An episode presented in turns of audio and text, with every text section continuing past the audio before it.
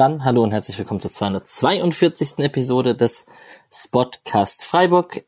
Der achte Platz in der Bundesliga zur Winterpause nach 16 Spieltagen. Das Überwintern in der Euroleague. Es geht gegen Lens im Februar und leider sind wir nicht mehr im DFB-Pokal vertreten. Wir wollen mit euch zwischen den Jahren, heute ist der 29. Dezember, einmal über die Hinrunde des SC Freiburg sprechen, der Saison 23-24 und dafür sind wir in voller Viererkette vereint. Ich sage einmal Hallo Micha. Hallo Alex. Hallo Patrick. Hallo. Und grüß dich Julian. Hallo. Genau, erstmal wünschen wir allen da draußen natürlich nachträglich frohe Weihnachten oder schon ein frohes neues Jahr, falls ihr es jetzt in diesen ein, zwei Tagen nicht geschafft habt, diese Folge zu hören, nachdem sie publiziert wurde. Ähm, und ich euch natürlich auch nochmal on air. Ich denke und hoffe, wir haben uns ja schon gehört und haben auch schon gesprochen, wir hatten alle ein frohes Fest, haben uns den Bauch vollgeschlagen. Und ähm, jetzt können wir auch endlich mal wieder über Fußball quatschen. Ähm, Patrick, wie freust du dich, dass es bald wieder losgeht? Oder die Pause ist ja noch ein bisschen, ist ja noch. Äh, ich freue mich immer, wenn Fußball wieder losgeht. Boxing ich, Day, oder was? Ich habe keinen Boxing Day geguckt. Ich habe, äh, wenn ich Sport geguckt habe, die letzten Tage, dann habe ich Darts geguckt und das auch sehr, sehr viel weniger als die letzten Jahre. Ich finde es tatsächlich ganz angenehm. Ich finde, diese Podcast-Termine können wir nachher drüber sprechen. Da mhm. freue ich mich ein bisschen drauf. Da habe ich mich auch auf heute drauf gefreut. Aber so ein bisschen freie Wochenenden noch sind gerade okay und es ist dann aber auch okay, wenn es wieder weitergeht. Kurze Anmerkung, die besagte Pause geht aktuell neun Tage. Ne? Also. Kann man durchatmen, durchschnaufen. ja. Ähm, ist ja wie mit der mit dem Urlaub von der Arbeit kann man auch ganz, ganz, ganz entspannt wieder am 2. Februar bei mir zum, zum Beispiel an den Schreibtisch. Misha. Am 2. Februar Urlaub. Oh, habe ich Februar gesagt? Ich meinte natürlich Januar. Kann, ja. kann Julian dann rausschneiden. Ah. Nee, ist ja Wunsch der Vater des oder als, oder als Outtake verwenden. Lieber Mischa, wie präsent ist dir so eine Hinrunde mit dann 16 plus 6 plus 2 Spielen in den drei Wettbewerben? So jedes Tor noch präsent oder wie sieht's aus? Nicht mehr so präsent wie vor zwei Jahren oder so. Normalerweise, das war, ich schaue erstaunlich selten ähm, noch die Zusammenfassung von Freiburg-Spielen einfach mal so. Das war irgendwie früher eine Angewohnheit von mir, dass ich hin und wieder einfach so alle Zusammenfassungen, geht ja immer nur so fünf Minuten, dann äh, mir das alles nochmal reingezogen habe, gerade von den Spielen, die man gewonnen hat, mache ich gerade gar nicht mehr. Hm. Deswegen, ja, geht so. Wahrscheinlich ähnlich wie bei dir. Ja, aber das, hier nach Augsburg? Das ist einfach, weil ich mit meinem äh, äh, schlechten Gedächtnis mir einfach nicht alles merken kann, aber ich freue mich, wenn ich es mir dann wieder anschaue und äh, man wird ja älter, ne? Man wird ja älter. Ähm, Shoutout an Alex Steinmeier und seine Greifenpost. Die hat sehr geholfen bei der Vorbereitung dieser Episode, beim Durchlesen der einzelnen Spieltage äh, in Textform. Ähm, kann man sich gerne gönnen, gibt's über soziale Medien und so, können wir auch verlinken. Julian, bevor du über den Transfermarkt sprechen, haten, wie auch immer darfst, ähm, möchte ich einmal kurz erzählen, was so der Spotcast-Fahrplan in den nächsten Wochen, Tagen, Wochen ist und ähm, wie das so aussieht, was unser Plan auch dieser Episode ist. Wir haben heute oder jetzt gerade diese Aufnahme als Hinrundenfazit ähm, die ihr jetzt hört. Dann haben wir am 4. Januar geplant die Aufnahme zu den ehemaligen Folgen. Patrick, freust du dich schon drauf? 112 Spieler. Ich freue mich unglaublich. Ja, also das, das drüber quatschen, das, also ich weiß, es sind 112 Spieler, aber ich habe halt 112 Spieler vorbereitet, von dem her ist es ganz gut, es dann auch machen zu können. ja. Sonst würde ich mich irgendwann mal fragen, was ich mit meinem Leben eigentlich mache, aber wir driften ab. Ja, ähm, das wird dann eine Folge, die nicht in anderthalb Stunden zu bewerkstelligen ist. Das können wir jetzt schon sagen. Wir haben, wie schon besagt, am 13. Januar nach dem Unionsspiel unser Fünf-Jahres-Podcast-Jubiläum, äh, auch in der Innenstadt im Leger Freiburg. Dazu kommt noch eine separate Ankündigung. Es wird noch eine Frauenfolge-Episode irgendwann im Januar geben mit Julian und Paddy zur ähm, quasi Hinrunden-Fazit, Ausblick, Rückrunde. Und die liebe Laura wird auch noch unsere Stadionsprecherin Julika Goldschmidt interviewen im Anfang Januar. Also, wie ihr seht, volles Programm. Ähm, durchschnaufen hat sich die paar Tage gelohnt. Und wer das unterstützen möchte, kann das in den Show Notes ähm, über die zwei üblichen Links, PayPal und Patreon, machen. Ähm, auf der Website findet ihr auch alle Informationen. Und wir freuen uns, wenn ihr kommentiert und teilt und etc. So, diese Episode, ähm, kein Jahresfazit. Vielleicht sollte man das einmal kurz erwähnen. Also emotionale Abschiede von Nils Petersen oder linke Hammerkracher gegen den FC Bayern sind heute weniger Thema. Es geht tatsächlich um die Saison 23, 24, also die Hinrunde. Nichtsdestotrotz dieser Zusammenschnitt, Julian, vom SC Freiburg mit den Highlights des ganzen Jahres war doch ganz nett anzuschauen. Ich spreche dich bewusst an, weil wir zusammen in München waren. Hm. Ja, ich wurde auch sehr, sehr schnell nostalgisch, obwohl das ja alles gar nicht so lange her ist. Aber das ist ja das Schöne an diesen Zusammenschnitten, dass es irgendwas im Hirn wieder aktiviert und man äh, sich sehr schnell wieder in die jeweiligen Situationen zurückversetzen kann. Ähm, es ist also auch um so ein bisschen auf die äh, Frage vorhin schon mit dem, wie gut erinnert man sich ich bin dann schon immer wieder auch überrascht, so wenn ich das einzelne Tor oder sowas sehe, wie, äh, wie schnell ich dann manche Situationen vergessen habe nur noch weiß, dass ich es gut fand oder so oder schlecht fand. Ähm, aber ja, also ich so München auf jeden Fall klar auch äh, als als sofortiges Highlight des ganzen Jahres. Äh, für die Hinrunde jetzt ging es tatsächlich, dass ich irgendwie äh, bei den meisten Sachen noch ganz gute, äh, gutes Gedächtnis dafür hatte, was auch daran liegt, dass einige der Highlights eher kürzlich her sind, ein paar Monate dazwischen, auch irgendwie nicht so wahnsinnig viel passiert ist, fußballerisch. Ja, ich wollte gerade sagen, aus diesem Zusammenschnitt, die Highlights der Hinrunde sind jetzt weniger emotional gewesen als so ein Nils Petersen Abschied oder ein yes. Kracher gegen Bayern München. Voll. Genau, das ist ein schöner Videozusammenschnitt, kann man sich auf der ersten Homepage anschauen. Wir haben die Hinrunde in drei Phasen aufgeteilt. Da hat der Patrick sehr gut vorbereitet mit schönen Überschriften und wir gehen dann die einzelnen Spielphasen mit den aktuellen Themen durch. Und am Ende der Episode wollen wir noch Awards verteilen, Spieler des, Spieler der Hinrunde, das Spiel der Hinrunde, auch gucken kurz auf die Gesamtbundesliga und ähm, schauen uns auch unsere Tipps an, die wir am Anfang der Saison gegeben haben. Plus wir schauen auf die ausgeliehenen Spieler und die anderen SC-Teams kurz so in gewohnter Manier. So, Julian. Hannibal, Fabio Silva, Wilfried Nyonto. Was los? Hey, ich hätte einfach nur gern irgendjemanden in diesem Trikot, damit diese Bank nicht leer ist. Das ist ja echt, das, ich, kann doch nicht. Ich, ich glaub, bin so frech und ich unterbreche dich und zitiere ja. dich einfach von Twitter X. Januar 2034, der SC Freiburg verliert das Wettbieten um einen talentierten Jungkicker gegen einen bulgarischen Zweitligisten. Fantasiesummen und wartet damit weiter auf den großen Transfer. Der Kader wird mit frischen Talenten aus der U13 aufgefüllt. Njonto soll noch kommen. Ist vielleicht eine Spur polemisch, aber also ich finde, wir waren ja extrem geduldig auch im, im Sommer mit vielen Sachen und äh, auch jetzt noch während der Saison und so. Aber ich muss sagen, es war bei mir schon auf dem Verständnis aufgebaut, dass man für den Winter zumindest ein, zwei äh, Notlösungen schon jetzt im Dezember oder sowas parat hat und die dann eben zum äh, Januar direkt einsteigen können. Und dass das jetzt immer noch nicht der Fall ist, finde ich enttäuschend, weil das ja doch jetzt, also es sieht ja nicht so aus, als ob diese verletzten Situation viel besser wird.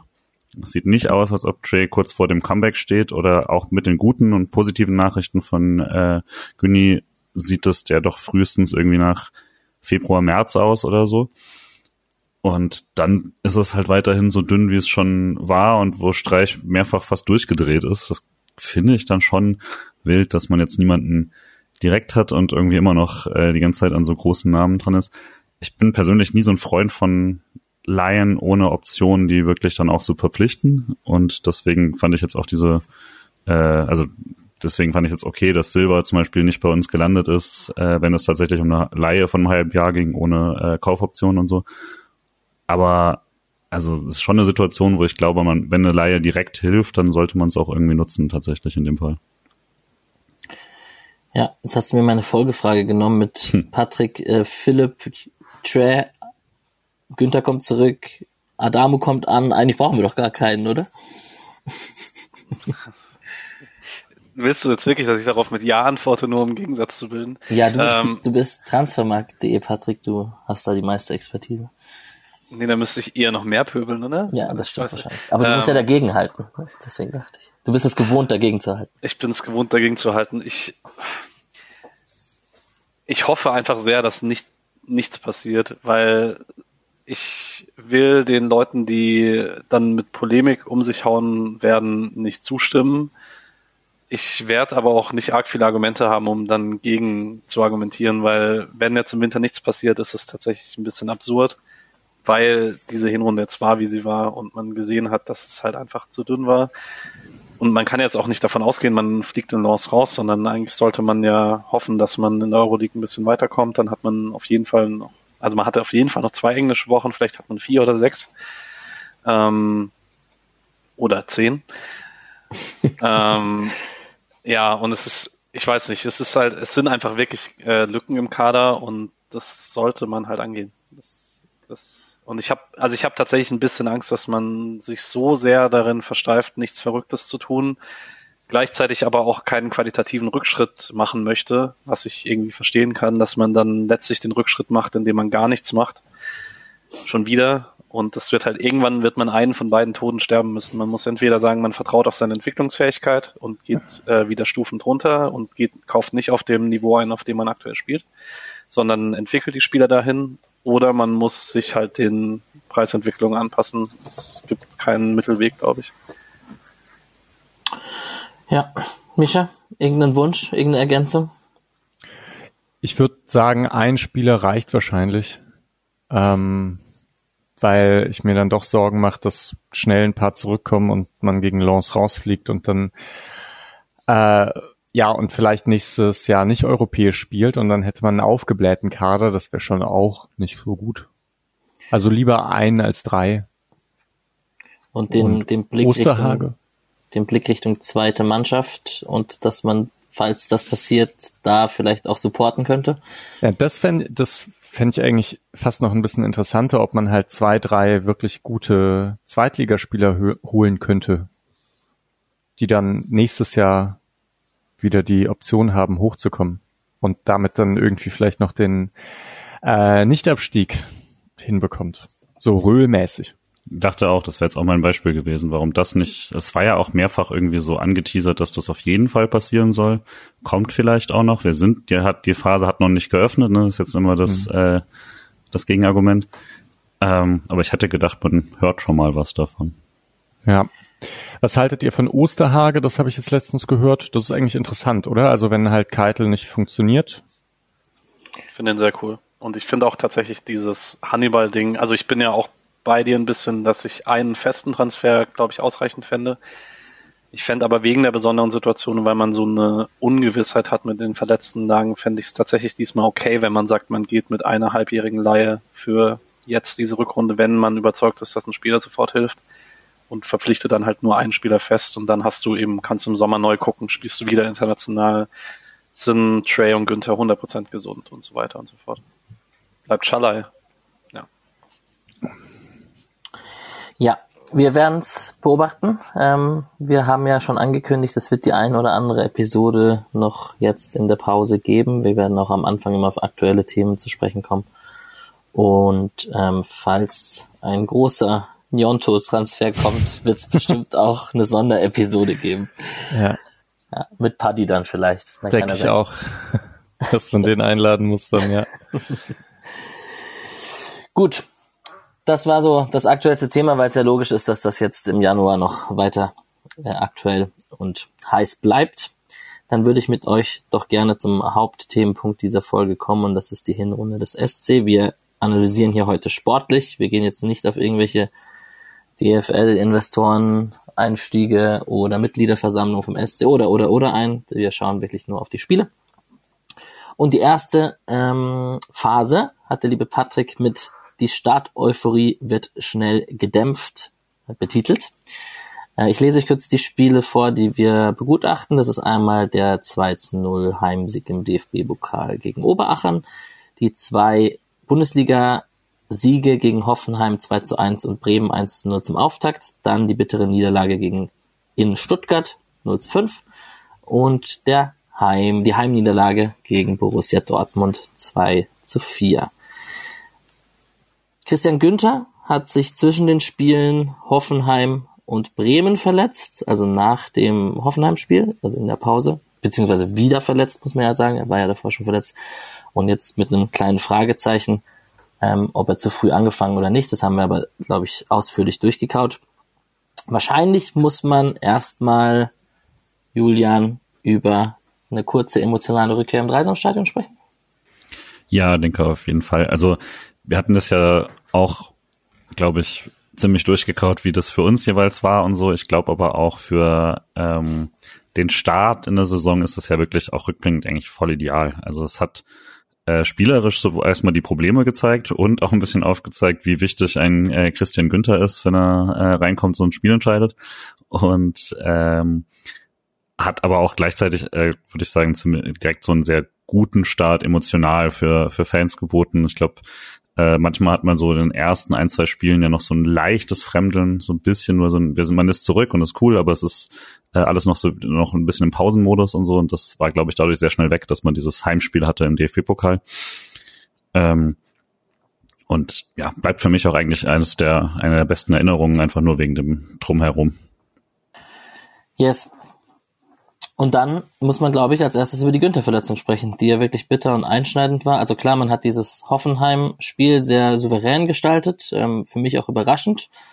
Ähm, wir waren ja in Oberachern und klar, an Anfangsschwierigkeiten, Pokal, kämpferische Mannschaft, Reisanstalt etc. muss man jetzt auch sportlich nicht so hoch bewerten. Vor dem Hoffenheim-Spiel hatte ich trotzdem Angst nach dem Pokalspiel. Ich weiß nicht, wie es da euch ging. Und war dann äh, sehr überrascht, Micha, dass das da ein relativ souveräner Sieg bei raussprang würde ich mal behaupten, so rückblickend. Also wenn ich mich richtig erinnere, gab es wirklich viele Chancen auf beiden Seiten und ähm, aber Freiburg, irgendwie, man war es ja auch gewohnt, immer zu gewinnen. Deswegen hat es sich, glaube ich, auch so angefühlt, dass es schon passt. Vielleicht hätte man ähm, nach der Hinrunde jetzt eher das Gefühl, ah, kann so oder so ausgehen. Ich glaube, das ist wahrscheinlich auch so ein bisschen die richtige Einschätzung. Ähm, die Günther-Verletzung war die eine, das, die eine Thematik und das andere war ja am Anfang auch immer, dass Höfle äh, gesperrt war für den Anfang und das kommt ja später nochmal. Also deswegen kann man das vielleicht auch jetzt thematisieren, weil mhm. ähm, in der Vorbereitung war ja Röhl der große Gewinner und man hat sich da irgendwie schon sehr drauf gefreut. Und in diesen Spielen aber Oberachern und äh, Hoffenheim fand ich Rühl äh, tendenziell enttäuschend. Auch, also ist jetzt auch leichter zu sagen, weil wir im Nachhinein sagen können, wie toll doch auch äh, vieles in seiner Entwicklung ging. Das war schon schwierig und ich dachte auch auf Bundesliga-Niveau auf der 6 ist er zu instabil in den Zweikämpfen. Das Spannend rückblickend kann man ja jetzt sagen, auf einer ganz anderen Position so den Durchbruch geschafft jetzt beim SC. Ist das schon spannend, dass er da ausgerechnet Probleme hatte und jetzt am Ende so das Tor gegen Leipzig so gemacht hat, wie er es gemacht hat. Ja, aber vielleicht ist es auch, also sollte man das nicht so ganz vergessen, dass es auf der 6 da Probleme gab und ich weiß nicht, ob er die nicht auch wieder bekommen könnte, wenn er äh, neben Eggestein zweiter Achte sein könnte. Genau. Das weiß ich nicht, wie viel Entwicklung ist und wie viel Position ist. Yes. Patrick, du hast hier noch, ja. Ja, ähm, du hast jetzt ein bisschen angerissen, Misha. Es war halt so ein bisschen die Suche nach der Struktur schon, finde ich am Anfang zu merken. Ähm, mit Günther eben diese große Stütze, die immer da war, weggefallen, äh, vor allen Dingen in der Struktur offensiv. Dann hat man ja auf diese frühe Höflersperre auch damit reagiert, dass in der ganzen Vorbereitung schon eigentlich immer Eggestein Röhl mit dem Stammteam gespielt haben. Was auch nicht so richtig gut funktioniert hat, da Abläufe mit Ball reinzubekommen. Und deswegen fand ich es eigentlich umso beeindruckender, wie man dann in der Bundesliga zumindest reingekommen ist, weil ich habe das Hoffenheim-Spiel eigentlich relativ positiv in Erinnerung. Auch viele Chancen, aber schon, dass man sich das letztlich zurechtgezogen hat. Auch Bremen war eher überlegen vom SC, wenn auch ein sehr mieses Spiel, dass man sich dann am Ende irgendwie emotional rettet. Ähm, ja, aber es war schon es war früh zu sehen, dass man gewisse Probleme hat, um in die Saison reinzukommen. Und ich glaube, da hätten wir noch deutlich gravierender drüber gesprochen, wenn Roland Scholler nicht so krass gewesen wäre. Na, Alex? Ja, Roland Scholler auf jeden Fall ähm, einer der Garanten dieses Anfangs. Ähm, formstark. Und wann kommt seine Verletzung? Die kommt erst viel später. Aber war, war total wichtig, dass er da funktioniert hat. Vor allem, wer war verletzt am Anfang? Höhler war verletzt am Anfang. Nee, Gregoritsch war verletzt am Anfang. Irgendwie waren alle nicht so richtig fit. Genau. Also das kommt auch dazu. Weishaupt war noch nicht richtig fit. Adamo. So. Adamo, genau, ja. Genau, auf jeden Fall war das super wichtig, dass man da einen Schalai hatte, der das Team ein bisschen getragen hat. Das kann man ja auf jeden Fall so sagen. Ich würde auch sagen, dass Schalai auf jeden Fall der wichtigste Spieler dieser Spiele ist. Ich würde aber ein bisschen gegen euch gehen und ich fand das nämlich die ersten beiden Spiele nicht nur äh, jetzt irgendwie ganz gut oder im Rückblick oder sowas, sondern ich würde sagen, das sind mit die beiden besten Spiele äh, oder Performances gewesen äh, für eine lange, lange Zeit.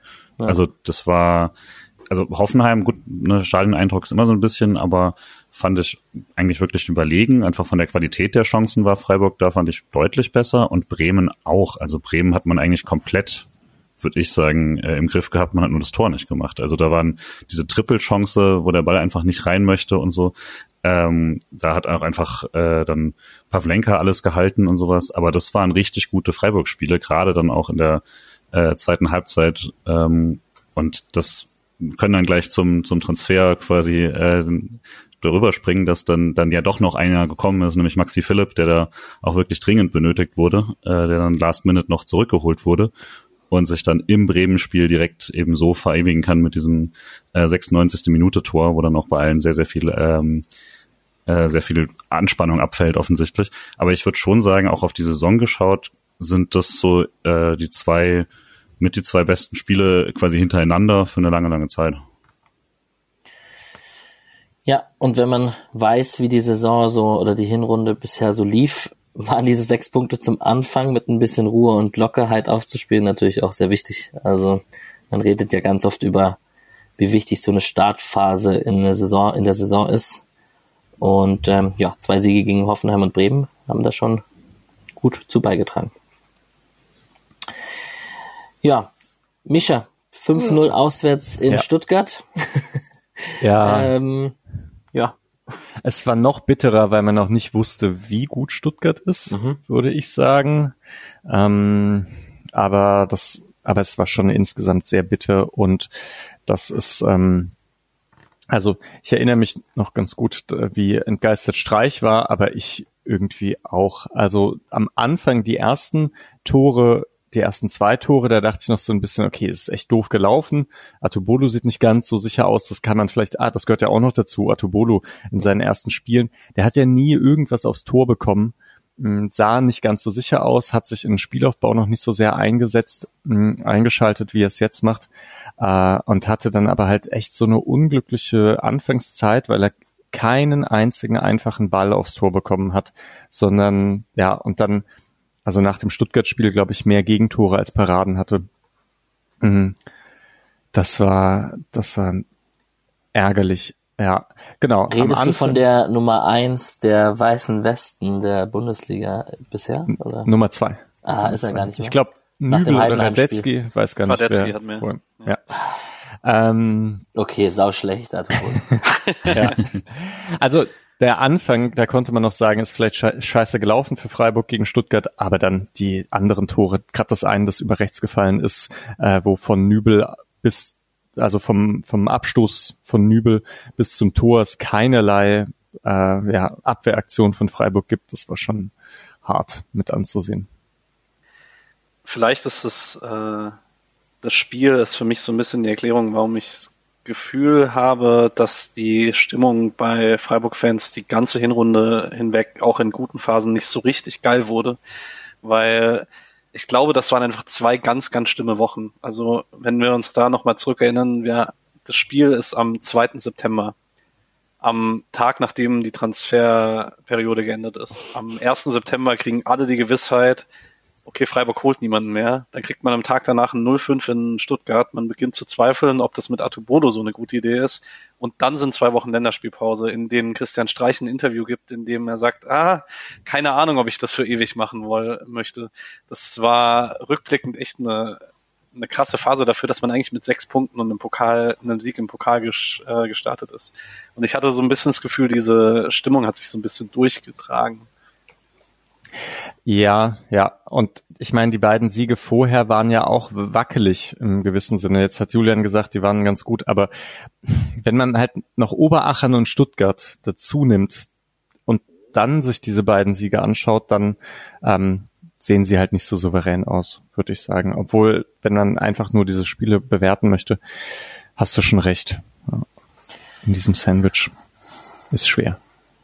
Patrick, ich habe gerade überlegt, ob wir dieses Stuttgart-Fass mit Julian aufmachen, dass man guten Fußball auch den Stuttgarter gönnen kann oder auch nicht.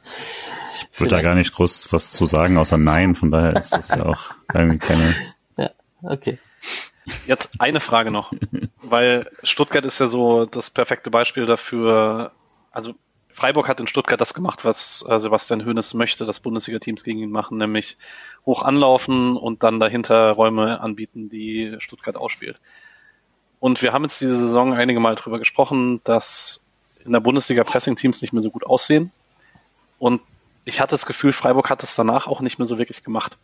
Also nicht so wie früher, so dass der, das eigene Spiel so extrem drauf angelegt war, okay, Pressingplan, Gegner früh anlaufen, da über Balleroberungen Chancen kreieren, sondern eher, okay, wenn wir zu Chancen kommen, machen wir das über Standards oder aus dem eigenen kontrollierten Aufbau. Ich erinnere mich wirklich an kaum Torchancen aus Umschaltsituationen. Glaubst du, das, glaubt ihr, das ist der Kipppunkt, wo Streich gesagt hat, okay, nee, wir, wir machen das jetzt einfach nicht mehr und äh, das, was halt Svensson, Baumgart und Fischer nicht hinbekommen haben? Ich finde es schwer zu beantworten, weil ich denke, dass in der letzten Saison auch schon nicht so viel gepresst wurde. Da haben wir uns ja häufig darüber unterhalten, dass jetzt Gregoritsch und so auch nicht mehr so stark sind und dass eigentlich das Spiel mit dem Ball scheinbar auch im Training mehr in den Fokus rückt als äh, früher das Spiel gegen den Ball. Und dennoch würde ich dir auch recht geben, dass man gegen Stuttgart noch anders angelaufen ist als sonst. Also, dass es vielleicht also gibt's eben diese allgemeine Tendenz weg vom Pressing und mit dieser Erfahrung hat sich das vielleicht dann nochmal verstärkt. Ich muss gerade überlegen, es gab, glaube ich, irgendein Spiel, ah, hier, ne, Leverkusen ist natürlich ein Gegenbeispiel, obwohl da war es jetzt auch kein hohes Pressing, sondern ein sehr tiefes Pressing, aber da hat man eben den, also diesen Fokus auf der, äh, auf Spiel gegen den Ball wieder gesehen, was man sonst weniger hat. Ja, aber so ein bisschen Schwankungen gibt's da ja gerne mal. Ja. Ja, die gab's auch im Spiel gegen Borussia Dortmund. Um das Segment abzuschließen, 2 zu 4 ging's aus. Man zwei Tore von Hummels in dem Spiel. Man lag 1 nur hinten in der ersten Halbzeit, um dann in der Nachspielzeit der ersten Halbzeit plötzlich 2-1 vorne zu liegen und doch noch mit 2-1 in die Pause zu gehen. Und am Ende hat man trotzdem bitter 2 zu 4 verloren. Ich, ich Pfostenschuss gab es auf jeden Fall. Den habe ich noch auf dem Schirm. Von Lienhardt war das, war das das Spiel? Ich glaube. Und ähm, ja, mal wieder so ein Spiel, wo man denkt, Mann, das hätte man gegen Dortmund nicht verlieren müssen. Und jetzt sind, sind wir auch klüger. Vorhin haben wir gesagt, wir wussten noch nicht, wie gut Stuttgart ist. Äh, da wussten wir auch noch nicht, wie schlecht Dortmund ist, Julian. Ja, und ich glaube, bei, bei SC-Fans ist dann natürlich auch gerade wegen dem dann folgenden Spiel äh, die nicht gegebene rote Karte von Chan äh, in Erinnerung geblieben, die gegebene von Höfler. Ähm, und das war dann eine große, größere Diskussion. Ich würde aber auch schon sagen, mein Gott, also jetzt, also mich hat jetzt noch nie eine Niederlage gegen Dortmund umgehauen, sonst wäre ich jetzt, also da wird man ja wahnsinnig. Ähm, deswegen war das jetzt für mich auch jetzt kein, kein so großer, krasser Gamechanger. Aber das Problem an diesen Niederlagen ist ja mehr die, ähm, dann werden die nächsten Spiele wieder wichtiger. Ne? Dann, dann siehst, äh, äh, dann sieht's halt so aus, okay, wenn man jetzt die nächsten auch noch verliert, ist der Start doch, doch verpfuscht, trotz dieses äh, starken äh, drei Siege in den ersten Pflichtspielen äh, Starts. Und so, das macht's halt ein bisschen nervös. Ich bin aber grundsätzlich, wir waren damals ja relativ entspannt damit und das, glaube ich, war auch nach wie vor richtig. Es ähm, zeigt sich halt nur, dass man nicht so viele Antworten hat auf äh, so mit gerade mit Ball und das äh, setzt sich ja dann wirklich sehr fort. Yes, und wir kommen zum zweiten Segment, wo noch mehr, also wo deutlich mehr Spiele jetzt drin sind. Patrick hat das mit Auf der Suche nach Stabilität tituliert, betitelt. Und ähm, ich lese einmal kurz vor und der Einwand war natürlich total richtig, dass wir nicht so detailliert auf jedes Spiel eingehen, sondern eher auf die übergeordneten Themen. Wir haben den Auswärtssieg 3 zu 2 bei Olympiakos Piraeus, ein 0 zu 0 gegen Frankfurt, ein 2 zu 0 Heimsieg gegen Augsburg, das 1 zu 2 zu Hause gegen West Ham United, eine 0 zu 3 Niederlage bei Bayern München, den 2 zu 1 Sieg gegen Bochum, den 3 zu 1 Auswärtssieg bei Batschka Topola, das 1 zu 2 bei Bayer Leverkusen und das bittere Pokal aus zum Ende dieses Segments äh, gegen Paderborn zu Hause 1 zu 3. Auf der Suche nach Stabilität hast du es äh, betitelt, Patrick. Äh, wenn ich so das durchlese, zwischen einem 1 zu 3 gegen Paderborn und einem, ja, was ist das Beste? Einem, Heim einem Auswärtssieg in Piräus und Siegen gegen Augsburg und Bochum zum Beispiel ist irgendwie alles dabei. Ja, ich glaube, dass dieses Piräus-Spiel nochmal relativ wichtig war für dieses pragmatische, okay, wir machen jetzt erstmal stabil, weil sich daraus dann, glaube ich, auch aus einer bequemeren Position hat machen lassen, weil eigentlich kannst du, Piräus ist gerade so ein Hybridspiel, was auch zur ersten Phase gepasst hätte, weil man da ähnlich wenig äh, defensiven Zugriff in vielen Phasen hatte, wie beim, bei den fünf Gegentoren in Stuttgart und bei den vier gegen Dortmund. Nur hat Piräus halt nur zwei Tore gemacht und Freiburg hat halt irgendwie aus drei Chancen drei Tore gemacht, weil so wirklich verdient war der Sieg nicht. Und dann ist, hast du dieses ultra pragmatische Spiel in Frankfurt, ähm, wo das 0-0 war, glaube ich, das langweiligste Spiel der Hinrunde, aber ich konnte dem trotzdem relativ viel abgewinnen. Ähm, Julian schüttelt den Kopf, der war auch im Stadion. das war sehr langweilig. Ja, ich glaube, er hat äh, einen Torschuss in der zweiten Halbzeit bis zur Nachspielzeit, die dann dramatisch wurde, aber. Ja, genau. Ja. Ähm, und dann eben auch Augsburg mit so ein bisschen Oldschool Freiburg. Erstmal da hat man, glaube ich, sogar Augsburg relativ viel den Ball überlassen und Maaßen Augsburg konnte damit halt nicht viel anfangen und trifft dann selber nach Standards und so. Ähm, das war so ein bisschen Back to Basics ähm, und war wahrscheinlich zu dem Zeitbra äh, Zeitpunkt auch das Richtige. Man hat dann aber auch in den, gerade in der ersten Halbzeit West Ham und in dem Spiel in München gesehen, so, so richtig glücklich wird man damit auch nicht werden. Ja, ja. also was ich glaube, was da in dieser Zeit eben reinkommt, das ist dann, also in der Phase ist dann langsam dieser Switch, dass man Küble, ähm, also das 3-4-3 wird dann häufiger gespielt und dass man langsam Kübler davon erlöst, da linke Schiene spielen zu müssen und endlich Weißhaupt fit genug wird für 90 Minuten. Also gegen, gegen Frankfurt war es noch Kübler, ich weiß gar nicht, wann dann der Switch letztendlich kommt. Ähm, könnt ihr mir kurz helfen? Bochum. Ähm, okay, ah, dann doch, ja, relativ spät, ne? Ja, aber da fängt es zumindest an, dass die beiden Jungen die die Hinrunde, also das, was ich positiv mit dieser Hinrunde verbinde, nämlich dass Weißhaupt und Röhl ankommen und dass Atubolu äh, stabiler wird. Ich würde sagen, da in dieser Phase wird das Fundament dafür gesetzt. Wann ist ein Schalay ausgefallen? Sorry. Gegen Topola. Ja. Ah, Gegen stimmt. Topola sind ja. Philipp und Schalay haben sich da verletzt. Das war ja so, so bitter, ne? Ja. Also ich würde gerade bevor, genau nämlich vor diesem, vor diesem Topola-Spiel, würde ich halt sagen, da ist Schalay halt echt oft der beste Freiburger und muss gleichzeitig sehr, sehr viel ausgleichen und sehr viele gute Aktionen sind Einzelaktionen beziehungsweise Duo-Aktionen oder so. Also es ist nicht, jetzt nicht, er dribbelt sich durch acht Leute durch oder so, aber er schnappt sich ein, zwei andere und macht mit denen was, aber es sind halt selten wirklich äh, Angriffe mit einem geplanten Tiefenlauf oder irgendjemand, der, also allein schon, weil nicht so viel Tiefenlauf, also im Kader da war, die da irgendwie so Angebote gemacht hätten. Ähm, und da war es, fand ich auch schon zum Zuschauen halt echt frustrierend. Patrick hat, glaube ich, sehr zu Recht gesagt, dass es da erstmal um Stabilität finden ging, auch gerade gegen Frankfurt, die selber natürlich da noch sehr balldominant, aber harmlos aufgetreten sind, war das jetzt auch nicht irgendwie ungewöhnlich. Ähm, und hat ja dann auch quasi ergebnistechnisch funktioniert, aber es war zum Schauen, würde ich sagen, eine sehr frustrierende äh, Erfahrung oft. Das zieht sich so ein bisschen durch die Hinrunde, aber ähm, da schon teilweise extremer fand ich, dass man halt wirklich sehr wenig eigene Ideen äh, irgendwie mal mal drin hatte, so bis also bis zu dem äh, Bayern-Spiel und dann halt tatsächlich die Umstellung hat man dann ja schon auch gemacht, weil es ja das eine ist, die Mannschaften unter einem da nicht zu verlieren. Das hat man ja die ganze Hinrunde sehr gut gemacht bis jetzt kurz vor Schluss. Äh, aber klar will man auch jetzt irgendwie nicht eben chancenlos sein, wenn es darum geht, gegen jemanden aus dem oberen Drittel anzutreten. Ich glaube, dass diese Weißhauptphase auch vor allen Dingen deshalb dem Team dann so gut tut. Später hat man noch Röhl, weil man sich das ganze Jahr durch oder die ganze Halbserie durch schwer getan hat, äh, Spieler, die für eigentlich spielerischer Klasse auf ihrer Position stehen, tatsächlich ins Team zu bekommen. Man, wir hatten alle, glaube ich, mehr Erwartungen in Kenneth Schmidt in dieser Hinrunde, der mhm. gar nicht zum Zug kam. Da haben wir, könnte man über das Piraeus-Spiel noch reden, wo er mal ran durfte von Beginn an und nicht sonderlich stabil war.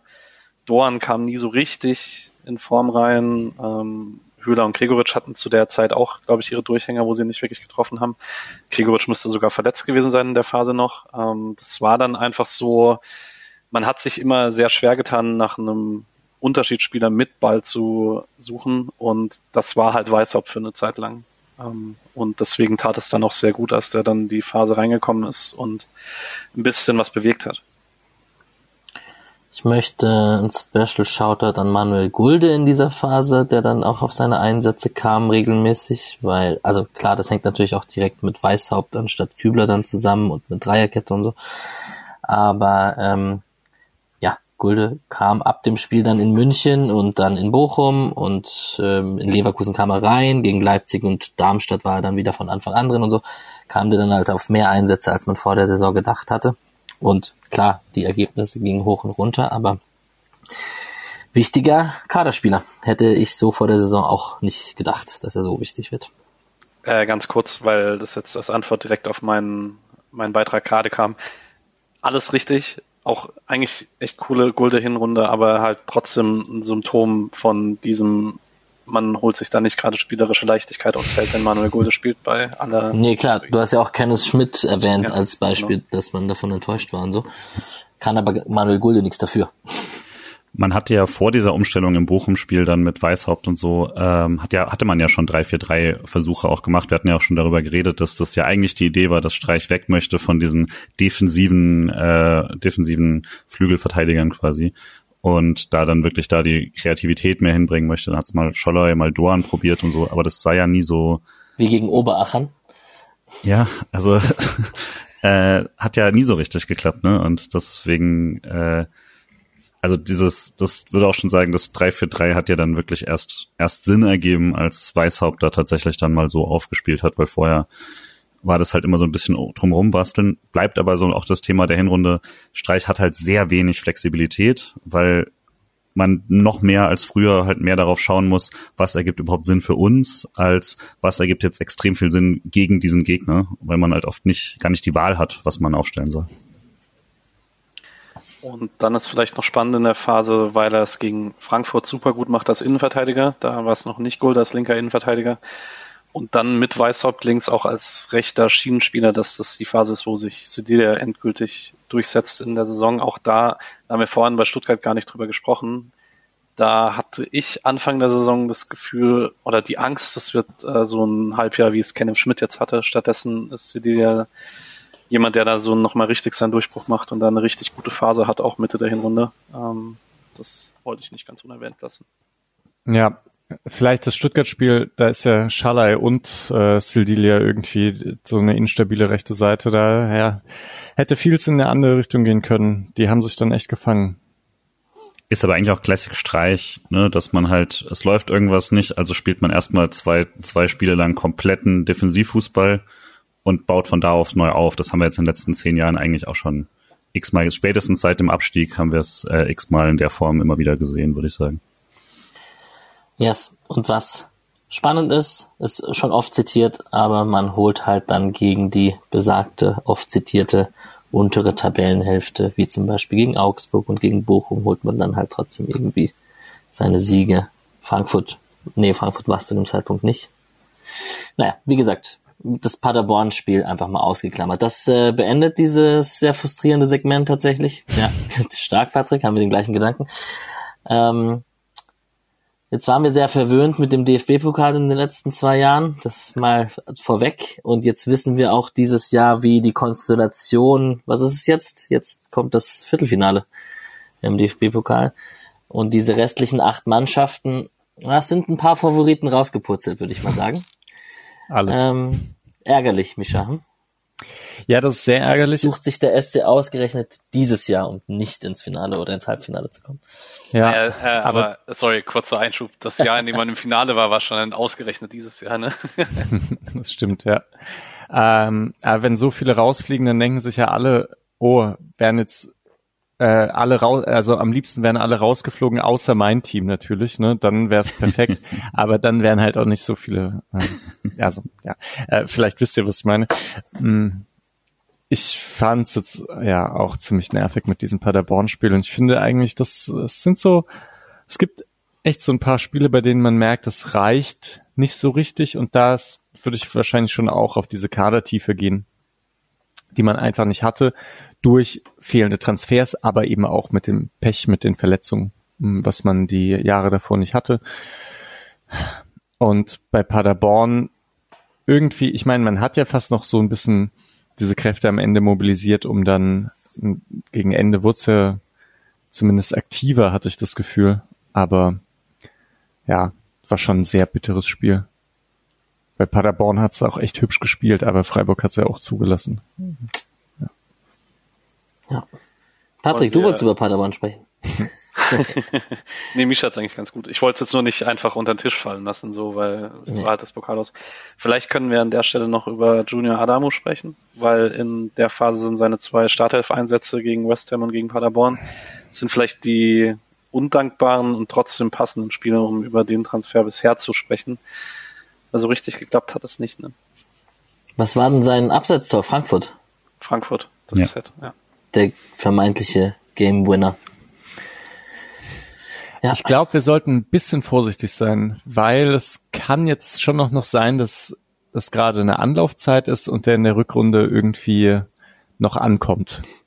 Aber jetzt gerade, also mit dem Heidenheim-Spiel noch im Hinterkopf, wo es echt, wo es echt nicht gut war und man aktuell auch nicht das Gefühl hat, er kommt rein, sondern eher, boah, da fehlt echt einiges, damit er, damit er ein Startelf-Kandidat ist. Ähm, ja, ist das, ist das problematisch und deswegen, ja, relativieren sich jetzt seine Auftritte dort auch nicht so richtig. Ich glaube, was mir Sorgen macht, ist, dass er eigentlich den Moment, wo ich gedacht hätte, ah, okay, jetzt müsste es dann losgehen, schon hatte. Das kommt erst noch, aber ähm, also zu dem Zeitpunkt äh, direkt vor dem, äh, direkt bei dem Paderborn-Spiel, ähm, da war er ja wirklich größtenteils noch abgemeldet, hat immer mal wieder eine Halbzeit bekommen oder so. Ich glaube, gegen West Ham ja auch eine Halbzeit und sowas, um mal halt diesen Tempowechsel drin zu haben oder so. Und dann, aber gegen West Ham ist er, hat er gestartet und hat nicht funktioniert. Ähm, und dann dachte ich tatsächlich, um jetzt gleich leichter Vorgriff sein, äh, gegen, äh, gegen äh, Topola kommt er ja dann äh, rein zu Hause und kriegt sein Tor, kriegt eine Vorlage in, was weiß ich, Viertelstunde, die er da drin ist oder so. Und dachte, ah ja, okay, dann geht's jetzt langsam los und stattdessen wird's gegen Ende der Hinrunde wieder weniger. Deswegen, und dann halt auch, also Auftritte, die nicht so Mut gegeben haben das macht mir ein bisschen Sorgen. Ich hätte jetzt gerne so einen Monat einfach Winterpause für ihn, damit er da richtig ankommen kann, weil er hatte halt keine Vorbereitung. Wir wissen, wie wichtig das in Freiburg ist und so. Ist noch jung. Ich mache mir jetzt noch, noch keine Mega-Sorgen, aber klar, also als direkte Verstärkung hat es auf jeden Fall noch nicht funktioniert. Und es ist ein Grund, oder? Dass man jetzt auch das Gefühl hat, der, also man braucht andere Transfers. Mhm. Wenn er jetzt voll eingeschlagen hätte und Röhl auch, dann weiß ich nicht, ob man da die ganze Zeit denkt, da ist ja niemand gekommen. Adamu ist ja gekommen. Und zwar für auch eine ordentliche Stange Geld für Freiburger Verhältnisse. Ich kann ja einen sehr professionellen Take noch als Gossip Instagram Alex hinzufügen und sagen, dass er vielleicht durch das weihnachtlich-christliche Fest als sehr nach außen darstellender gläubiger Mensch vielleicht Kraft getankt hat für die Aufgaben im kommenden Jahr. Und das ist schön. Ja. Siehst du? Gut, kommen wir zum. Äh, warte, was macht Markt Oberdorf aus dir, Alex? ich wollte, es war gerade ein bisschen hart, damit aufzuhören, aber man, man, ich hoffe, man hat den Sarkasmus in mir selbst erkannt. Kommen wir zum dritten Segment. Ähm, das, ich werde gleich mit Mischa beginnen, weil du das auch in deinem sehr guten Auftritt im Rasenfunk und generell auch als sehr ähm, Positives dieser Hinrunde oft bezeichnet hast. Ähm, Patricks Titel, Scheiß auf Neuzugänge, wir entwickeln unsere jungen Spieler. Ähm, als kleines Halbthema. Ich gehe kurz die Spiele durch und dann können wir über Röhl und Makengo und Atubolo kommt an und so sprechen. Borussia Mönchengladbach 3 zu 3 zu Hause nach 3 zu 1 Rückstand. Äh, Batschka Topola 5 zu 0 zu Hause, die ganze Mannschaft auf der Tribüne feiert zusammen.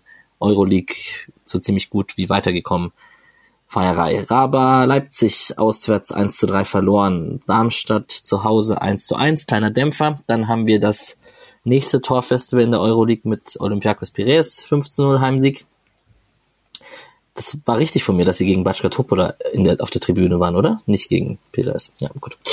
Ähm, Mainz 05 auswärts 1 zu 0 gewonnen, wichtig. Wolfsburg 1 zu 0 auswärts gewonnen. Für mich ein sehr wichtiges Spiel nach dem 6 zu 0 im letzten Jahr. Wir haben West Ham eine Auswärtsniederlage mit 0 zu 2, wo uns der Julian gleich nochmal was erzählen wird.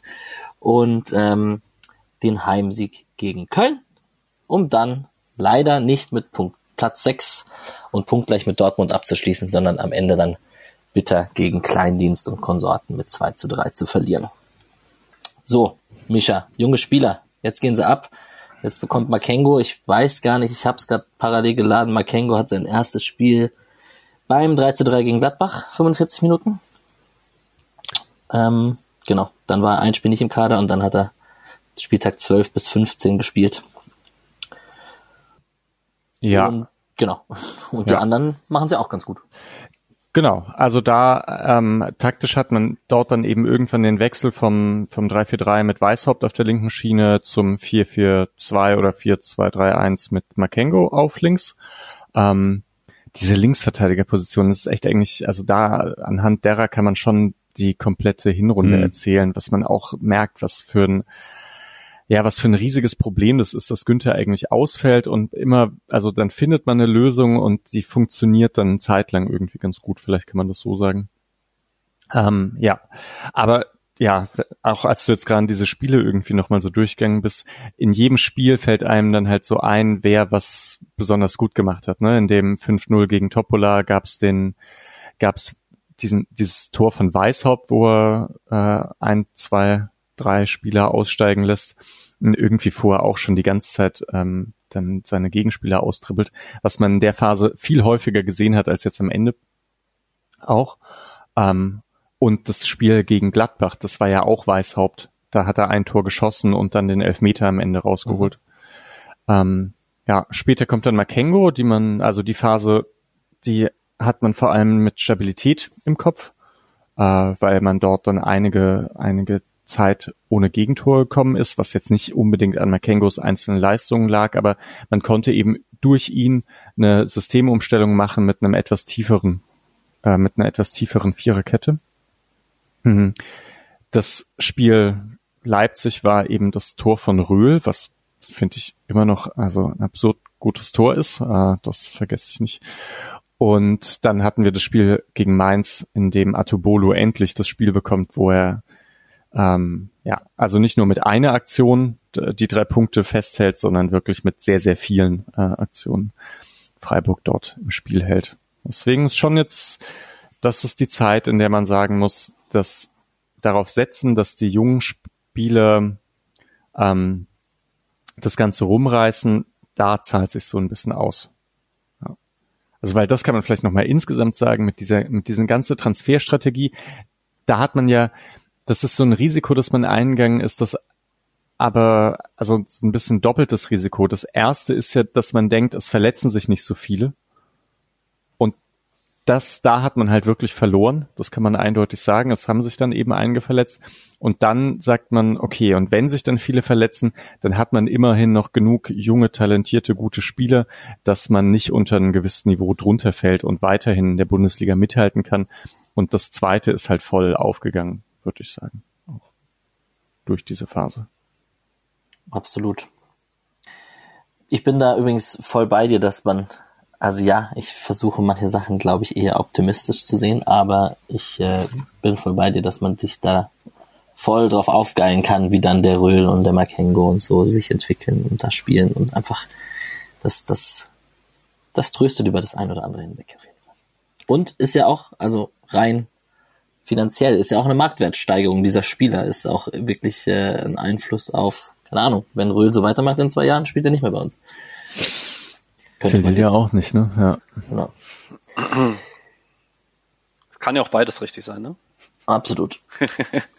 Absolut. Aber das hatte ja, das hat, glaube ich, ja auch genau gefehlt vorher in der Phase. Ne? Also deswegen war da, glaube ich, auch mehr Frustration bei mir oft dabei, weil Patrick hatte das auch mal irgendwo gesagt, glaube Alex auch schon irgendwo, dass das ist ja nett, dass man quasi auf dann sagt, ja, wir machen keine Transfers und wir holen Junge oder sowas, aber dann müssen die halt auch spielen und das war ja das Problem dann irgendwie eben, wenn man dann äh, gegen ähm, eben, weiß ich, gegen Frankfurt da das äh, so aussieht, wie man da halt aussah oder so, oder gegen Paderborn rausfliegt, dann kann ich damit viel besser leben, wenn man das halt macht, während man äh, seine ganzen jungen Spieler aufbaut, aber halt nicht, wenn dann die Leute, die seit Jahren da sind, äh, da spielen und das nicht aussieht wie eine Perspektive. Und in der letzten Phase, auch in den schlechten Spielen, kann ich mich dann eben damit deutlich besser abfinden, wenn ich das Gefühl habe, jede Minute, die ein Makengo kriegt, aktuell ist wertvoll. Jede Minute, die ein Röhl in dieser Form spielen kann, ist super wertvoll. Äh, und dann ist es auch eben, das Heidenheim-Spiel ja auch ein gutes Beispiel dafür. Äh, dann ist es auch nicht ganz so dramatisch für mich, wenn man das dann verliert. Ich habe zwei Themen noch in meinem Kopf zu der Phase, die abseits von den jungen Talenten sind. Einmal finde ich es beeindruckend, ähm, dass man ja eigentlich so europäisch spielen, wenn man nicht gerade Bayern oder Dortmund oder Leipzig oder Leverkusen ist, immer so mehr als Belastung noch, äh, so als Belastung drüber spricht. Und bei Freiburg war halt jetzt wirklich das Gegenteil der Fall. Man hatte dieses 5-0 gegen Batschka Topola eine Woche nach dem Paderborn-Spiel, das, glaube ich, die Köpfe hochgezogen hat.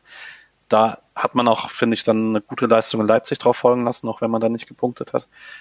Und dann war nochmal der Downer nach Darmstadt und ich weiß nicht, ob man dieses Spiel in Mainz sieht, das ist jetzt rein psychologisch erklärt, wenn man halt in der Woche davor nicht Piräus hat. Weil nach Darmstadt war dann auch wieder Streicher, wir müssen nach unten gucken, was auch richtig war von der Tabelle her.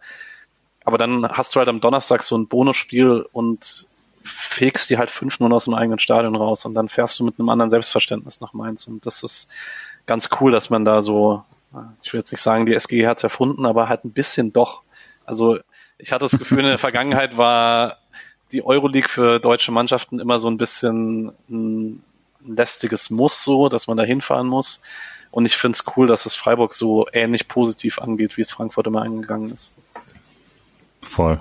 Ich glaube auch die, also es war ja teilweise nur frustrierend, warum man denkt, ah ja, warum geht das in der Bundesliga nicht? Aber Misha hatte das ja auch schon mehrfach ganz gut erklärt, dass offensichtlich äh, Teams in der Bundesliga gegen Freiburg einfach zum Beispiel manche Pressingverhalten einfach nicht zeigen, manche Räume nicht öffnen, wie es Piraeus ja wirklich extrem geöffnet hat. Ähm, wo jeder Highlight-Kommentator irgendwie nur die Highlights verwirrt kommentiert hat mit, da ist ja keiner von Piraeus oder so, weil man halt wirklich das sehr, sehr einfach überspielen konnte und dann da den kompletten Sechserraum für sich hatte und so. Ähm, aber klar, das, es hat auch einfach wahnsinnig Spaß gemacht, diese Spiele dazwischen zu haben. Und ich würde auch sagen, das ist das, was für mich in der Hinrunde mehr drin hängen geblieben ist. Diese Siegesserie danach mit Mainz, Wolfsburg, ähm, nach dem Piräus-Spiel ist ja eigentlich viel mehr das Täuschende, weil da hat man ja eigentlich keine guten Spieler gehabt und diese in, bei Piräus kann man halt voll mitnehmen. Ja, ich glaube, man darf auch nicht unterschätzen, dass in der Europa League einfach die Zeit fehlt, sich auf die Spiele gut vorzubereiten. Mhm. Also jetzt von beiden Seiten. Ähm, also und da ja in der Bundesliga eben fast alle Mannschaften, auf jeden Fall die, die etwa, also die qualitativ schlechter sind, die haben alle Zeit, sich eine Woche auf Freiburg vorzubereiten und zu schauen, ne, wo sind die, wo muss man die Räume auch eng machen und wo nicht. Das passiert, in, also das macht Freiburg, glaube ich, in der Europa League übrigens auch nicht so intensiv wie in der Bundesliga. Ja. Und fällt jetzt halt auch weg. Also deswegen, ich würde dann doch auch noch so ein bisschen auf das andere auch verweisen. Also mit dem, genau, Patrick, ich finde auch, dass man es eigentlich ganz gut gemacht hat. Also zumindest wirkt es so wie so ein Flow und dass man die Spiele genutzt hat, dass ein paar Spieler auch gut reingekommen sind. Es gab dann aber auf jeden Fall mit Schallei und Lienhardt zwei Spieler, die es wegen der Euroleague rausgehauen hat. Und da wäre es halt ohne diese Doppelbelastung, das werden halt schon das sehr, also eine ganz andere Hinrunde geworden, glaube ich, wenn Schalay halt durchgehend hätte spielen können und immer eine Woche Zeit gehabt hätte, sich zu regenerieren. Und Lienhardt ist echt auch nochmal so ein extra Thema, finde ich. Also wie man dessen Hinrunde ähm, bewerten kann. Er hat halt echt sehr, sehr viel gespielt. Da hat Streicher auch ähm, regelmäßig Österreich und so. verwiesen. Genau, ja. Ich glaube, ich nehme den Austausch, weil Lien hat wahrscheinlich ohne internationalen Wettbewerb nicht verlängert hätte. Gehe ich mal hm. stark Ja, gut, das kann gut sein, ja. Richtig. Ich, ich habe noch was zu dieser Phase und das ist, man hat ja ganz oft dann die Bank mit Spielern aus der zweiten Mannschaft befüllt. Und da habe ich mich drüber geärgert, Julian nickt schon, weil mit ihm habe ich mich darüber auch schon unterhalten ähm, dass man, also es gab Spiele, in denen hat man hochgeführt und da hat man es gefühlt nicht immer gemacht und es gab auch Spiele, da lief gar nichts, wie zum Beispiel gegen Darmstadt und da hat man es auch nicht gemacht, dass man die Spiele irgendwie reingebracht hätte und wenn sie schon auf der Bank sind, dann gibt ihnen halt die, einerseits die Erfahrung, aber manchmal dachte man sich auch, also so gegen Darmstadt zum Beispiel, ja, okay, dann kannst auch die bringen, gefühlt. Schle schlechter kann es nicht werden. Das ist jetzt sehr polemisch, so ist es gar nicht gemeint. Aber ähm, ein Mika Bauer oder ein, wer auch immer da auf der Bank saß, den hätte ich schon dann auch ein paar Minuten gegönnt. Ja, andererseits haben wir ja in Heidenheim auch gesehen, was passiert, wenn du jemanden einwechselst und der arbeitet nicht konsequent oder gut mit Ja, aber das ist jetzt auch keiner aus. der hat die Leute, die glaube ich reinkommen würden, hätten mehr taktische Disziplin, Schulung, Freiburger Stil, äh, Intus ja. als äh, Adamo in der Situation hatte. Ich weiß nicht, wie oft saß Mika Bauer auf der Bank? Sechsmal oder so? Und keine Minute zu bekommen, das ist für mich dann auch tatsächlich, würde ich relativ harsh mit umgehen tatsächlich. Also ich finde, das kannst du eigentlich nicht machen. Ich denke aber, dass vor allem Mika Bauer wäre auch der Spieler, bei dem man es sagen könnte. Bei den anderen finde ich es nicht so. Also die haben ja teilweise sogar Minuten bekommen. Irgendwie Bräunig hat seine Minuten mhm. also ein bisschen bekommen. Mika Bauer ist echt der einzige, wo ich auch, wo ich es schräg finde. Ähm, so oft dabei und nie eingewechselt worden. Ja. Ja, und dann wir haben noch kein einziges Mal über Vincenzo Grifo geredet und vorhin in der zweiten Phase ein bisschen vielleicht unfairerweise weil da gab es mal eine kurze Phase, wo die Grifo-Standards einen ein bisschen durchgetragen haben. So Bochum, Batschka Topola, auch Augsburg ein Stück weit. Dreierpack. Ja, genau. Aber so in der letzten Saisonphase ist es ein gute, äh, ist kein gutes Zeichen für die Freiburger Offensive, dass man so wenig über Grifo spricht und dementsprechend war auch seine Hinrunde. Also er hat immer noch die meisten Scorer aller Freiburger Spieler, natürlich, hat die Vincenzo Grifo. Aber es war nicht die Dominanz, die man die letzten Jahre so gesehen hat. Und über den geplatzten Knoten von Gregor haben wir auch nicht gesprochen, oder? Nee, haben wir auch noch nicht gesprochen. Gut, wir Jetzt haben einfach unsere, jetzt noch meine Sachen noch gekommen, genau. Unsere Hattrick-Schützen haben wir einfach mal übergangen beim Betracht der Hinrunde. ich würde vielleicht bei Grifo erstmal sagen, dass es da, es ist bei beiden ein bisschen ähnlich, weil es eine gegenläufige Entwicklung ist quasi, aber es ist halt schwierig, ein gemeinsames Fazit dafür zu finden, weil es halt wirklich sehr unterschiedliche Leistungen sind. Also es gab auf jeden Fall einige Spiele, die du äh, wenn Grifo auf der Bank sitzt, hast du da keine Chance, was mitzunehmen, weil er einfach diese Einzelmomente dann immer hatte. Und die haben dann schon am Ende deutlich mehr gefehlt. Also auch die Standards waren halt schlechter und so. Das ähm, ist auch immer eine Phase. Das, also ich mache mir jetzt auch, glaube ich, noch keine großen Sorgen, dass es jetzt irgendwie absteil nach unten geht oder so. Aber das Klassische, was man da auch schon tausendmal gesagt hat, ohne Günther ist es äh, nicht der gleiche Grifo. Weißhaupt hat ihm das mehr gegeben. Ich glaube, in den Weißhaupt-Spielen sah er besser aus öfter, weil er einfach diesen Mitspieler hat, der was machen kann, der Gegner zieht und das kann Makengo nicht. Das ist auch völlig okay, aber das ist halt nicht, was man dann da hat. Und deswegen fällt es mir schwer, ein gemeinsames Fazit für diese Hinrunde zu finden. Aber in der Struktur, die der SC da hatte, am Schluss war Grifo ein bisschen verloren, fand ich auch. Und Gregoritsch halt genau das Gegenteil, weil bei dem lief es ja wirklich gar nicht. Äh, der hat ja was er bekommen hat, hat er ver vergeigt und äh, dazwischen hat er oft nur so 15 Minuten Einsätze und da war es halt dann wirklich das, wo man nicht groß analysieren muss, sondern äh, sobald es halt läuft, läuft's und sobald er sein Tor hatte, dann gleich drei und dann jedes Spiel getroffen danach und so. Also äh, ich glaube auch diese eher schlechte Phase eben mit Mainz, Wolfsburg und ehrlich gesagt auch keinem tollen Köln-Spiel bis zur Gelb-Roten ähm, sähe mit ihm also wenn er weiterhin quasi Formschwäche hätte, dann holt man da vielleicht einen Punkt statt neun und das ist natürlich schon ein Riesenunterschied. Am Ende ja. gab es halt auch nicht mehr so viele Elfmeter für Grifo. Hm. Leider, leider. Fährt er doch nicht zur EM 2024. Es sei denn, er schießt uns zum Europapokaltitel. Hm. Ähm, genau, ich würde noch abschließend einmal kurz auf die Tabelle schauen wollen und den Mischa fragen. Jetzt hätte man ja fast, ich habe es vorhin schon erwähnt, mit einem Sieg gegen Heidenheim wäre man irgendwie punktgleich mit Dortmund gewesen. Ich weiß, dass du manchmal auch sagst, das Niveau in der Bundesliga ist gut, aber wäre es nicht irgendwie eher schlecht, wenn Freiburg mit so einer Hinrunde auf Platz 6 landen hätte können? Ja, das ist jetzt irgendwie sehr schwer immer. Ich finde, diese, diese ganze Thematik, Erwartungshaltung und so ist ist schwer ähm, zu besprechen, weil Bundesliga ist halt ein Wettbewerb und also deswegen kann, also man spielt halt nicht im luftleeren Raum, sondern man spielt immer in der Bundesliga und deswegen kann man auch nicht immer sagen, wie hoch das Grundniveau ist. Also man kann irgendwie sagen, es gibt defensivere Phasen in der ganzen Liga, es gibt offensivere Phasen in der Liga. Ähm, es gibt mal, ja, dann tendenziell ist mehr alles ein Brei und manchmal schießen halt so einzelne Mannschaften heraus, wie jetzt Leverkusen oder Stuttgart. Ähm, ja, das hat immer so viel Komponenten, dass man für alles Argumente finden kann und deswegen äh, machen die Diskussionen darüber ja auch immer so Spaß und man kann sie auch endlos lange führen. Ich würde sagen, tendenziell mit äh, den 24 Punkten, punktgleich mit Platz 6, hat Freiburg eine sehr gute Hinrunde gespielt. Kann ich nicht anders sagen.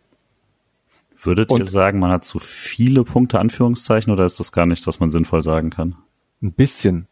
Durch diese neun Punkte, die man da hintereinander geholt hat, das hätten keine neun Punkte sein müssen. Ähm, aber selbst wenn es 21 wären, fände ich, sähe es jetzt auch nicht ganz anders aus, oder? Hm. Also von der Bewertung her. Ich würde auch nicht sagen, dass man zu viele hat. Ich finde, ich habe das vorhin vergessen, eigentlich wollte ich das Anfang der dritten Phase noch sagen man hatte dieses Stuttgart und das Bayern-Spiel, aber man hatte sonst eigentlich immer noch diese relativ hohe Grundstabilität, die man häufig abrufen kann. Ich würde sagen, es gab wenige Mannschaften, die es Leverkusen so schwer gemacht haben. Ich würde sagen, da war man unter den drei, vier Stimmt. Gegnern der Bundesliga, die es am besten gemacht haben. Ähm, ich habe schon gesagt, ich war mit dem Spiel in Leipzig ganz zufrieden. Äh, das mhm. war eigentlich ganz gut.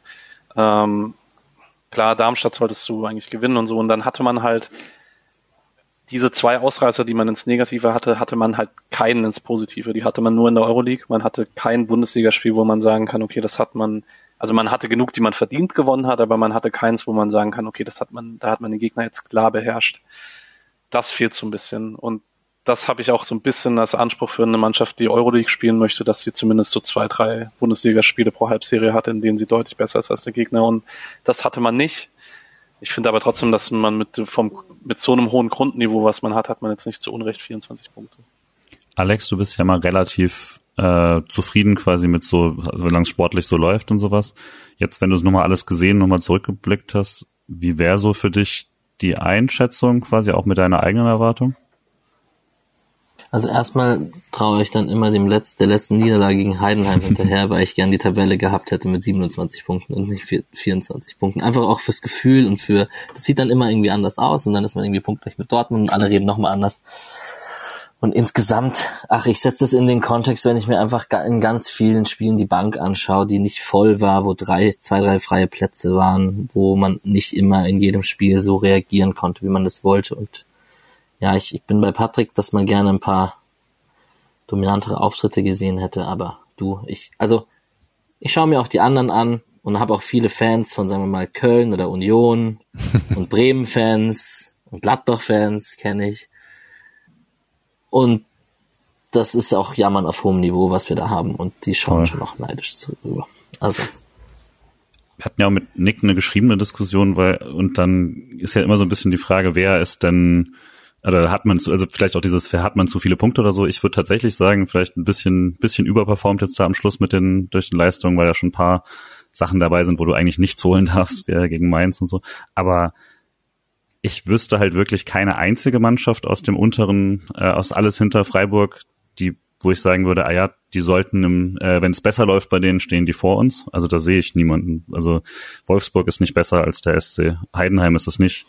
Äh, und dann ist da niemand mehr. Ne? Also Augsburg mit ein paar netten Spielen und sowas. Aber also ich glaube, dass man hinter Hoffenheim und Frankfurt steht, ist irgendwie dann vertretbar so. Das ist ja alles punktgleiche, nur Tordifferenz. Die fragen sich allerdings auch, wie zur Hölle sind wir Sechster und Siebter geworden. Also es ist, ist da bei den äh, in den Fan-Diskussionen ja das Gleiche. Und dann gibt's da eigentlich, also man ist, würde ich sagen, schon verdient mindestens Achter. Und es ist ja, also man, wenn man sich vorstellt, also wenn man auf dem siebten Platz ist und man hat 24 Punkte und jetzt sind das sieben Siege, drei Unentschieden, sechs Niederlagen. Also das ist halt nicht so souverän in dem Sinne, ne, weil man verliert halt oder man, man gewinnt weniger Spiele, als dass man sie halt nicht gewinnt. Und deswegen fühlt man sich auch häufiger nicht so gut, als dass man sich gut anfühlt. Und das ist aber in der Saison einfach normal, ne? sehr, sehr normal. ähm, ja, damit muss man halt irgendwie klarkommen. Wenn man nicht der FC Bayern ist, dann gewinnt man halt nicht alles. Selbst als Siebte. Ähm, und wenn man Abstiegskampf spielt, dann verliert man, dann, dann gewinnt man halt nur drei oder vier Spiele oder wahrscheinlich nur drei Spiele in der Hinrunde. Auch das ist dann normal, auch wenn Mainz hat einen Sieg übrigens. Genau, das ist eigentlich das Krasse, ne? Das fühlt sich dann immer so sehr scheiße an. Und ich dachte jetzt auch, vielleicht äh, wirklich dieser Vergleich mit Frankfurt ist sehr gut. Ne? Die TSG hat keine Doppelbelastung, aber Frankfurt hat die, hatte auch noch mal schlechter abgeschnitten in der Conference League als Freiburg. Also jetzt einfach wie die Gegner mhm. sind.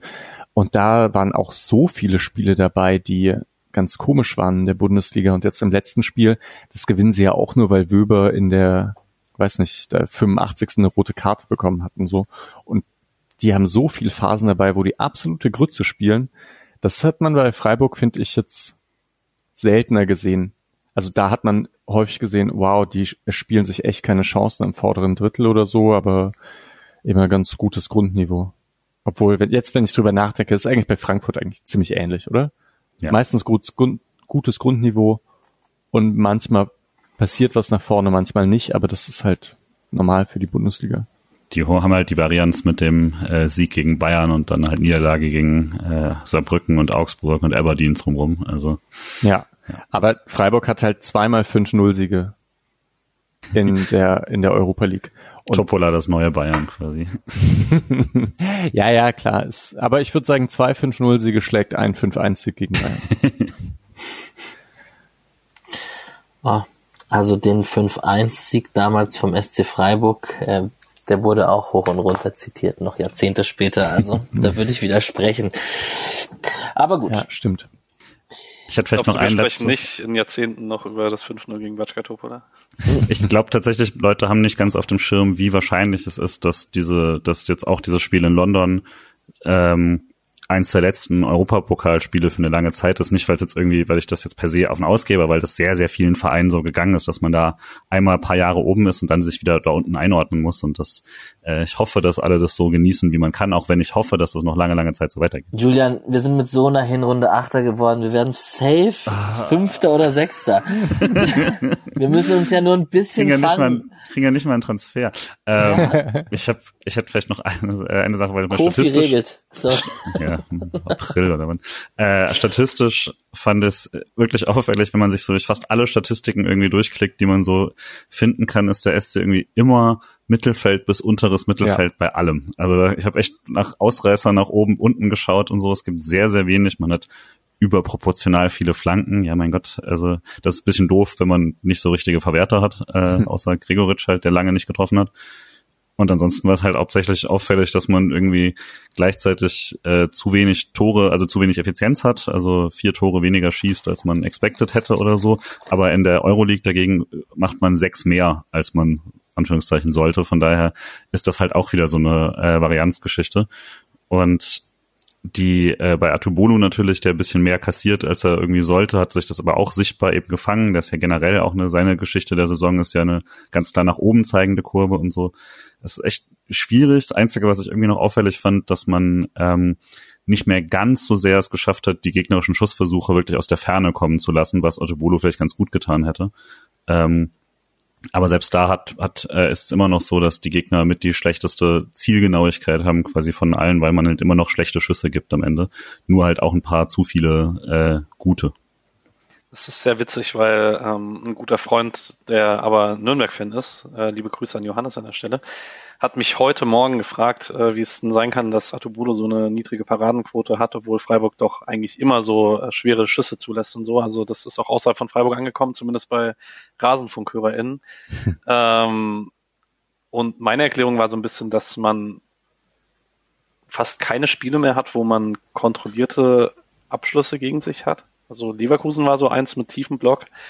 Und sonst hast du, also es gab ja auch die Statistik, dass man dieses Jahr so viele Kontergegentore bekommen hat wie noch nie, weil man halt in fast jedem Spiel den Ball hat und der Gegner fast immer aus Umschaltsituationen Abschlüsse bekommt und da kriegst du es halt oft nicht so gut kontrolliert, aus welchen Räumen die kommen, sondern die machst du dann halt irgendwie schwer. Aber du kannst halt nicht sagen, okay, vor meiner tiefen Viererkette gucke ich jetzt, dass der Gegner aus 25 Metern abschließt und nicht aus 16. Ja, dazu kommt auch, dass man halt so oft zurücklag und deswegen ja auch was machen musste. Ähm, und das ist dann auch noch, also ich glaube, man kommt häufiger in die Situation, dass man etwas tiefer verteidigt, wenn es halt irgendwie besser läuft. Ich finde diese Statistiksache eigentlich auch nochmal ziemlich interessant und unterstützt irgendwie diesen Gesamteindruck. Äh, Grundniveau für Bundesliga-Verhältnisse obere Hälfte, aber es fehlt gerade so ein bisschen das Besondere, was man eben vielleicht bekommt, wenn immer äh, viele fit sind und man dann den formstarken Spieler einwechseln kann, der, der eben da ist. Mm, und man dann in irgendwas raussticht, um dann halt wirklich die ganz tolle Saison zu haben. Also eine besonders gute Abwehr oder einen besonders guten Angriff oder ähm, ja oder tolle Standards, weiß Gott irgendwas. Das fehlt halt aktuell. Ähm, und mal gucken, ob man das in der Rückrunde zurückbekommt. Aber vielleicht kann man auch nicht immer davon ausgehen, dass man irgendwas äh, das beste Team ist. So. Ich stelle abschließend eine Frage an euch drei und an mich selbst. Der Trainer wäre stolz auf mich. Abstiegssorgen habt ihr gar keine? Gar keine, gar keine, gar keine? Für diese Saison? Ja? Nee. Also nicht. es kann nie irgendwas passieren? Kann immer ein Komet einschlagen, aber Na, ich wollte 14 Punkte, ne? Also ja, ja, ich wollte ich wollte nur fragen. Also Es gab Phasen in dieser Saison, klar, da hat man nicht Hm, diese neun. Punkte geholt und so. Da war schon, wir scha- ich weiß, in welche Richtung wir schauen müssen und ähm, wir sind der erste Freiburg und und so weiter und so fort. ja auch War zu auch Recht, eher ein aber Warnschuss, aber ja. Ja auch zu Recht, aber ich sehe halt nicht, dass man in den 18 Spielen jetzt weniger als 10 Punkte holt und normalerweise, so wie die Tabelle aktuell ist, reichen dieses Jahr halt 35 Punkte. Das Ich bin, der Letzte, ich ja. bin der Letzte, der das glaubt. Ich wollte nur in einem SC Freiburg Podcast einmal das Wort Abstieg trotzdem erwähnt haben. okay, es sind noch 16 Punkte bis zu den 40. Ja, Dankeschön. Gut.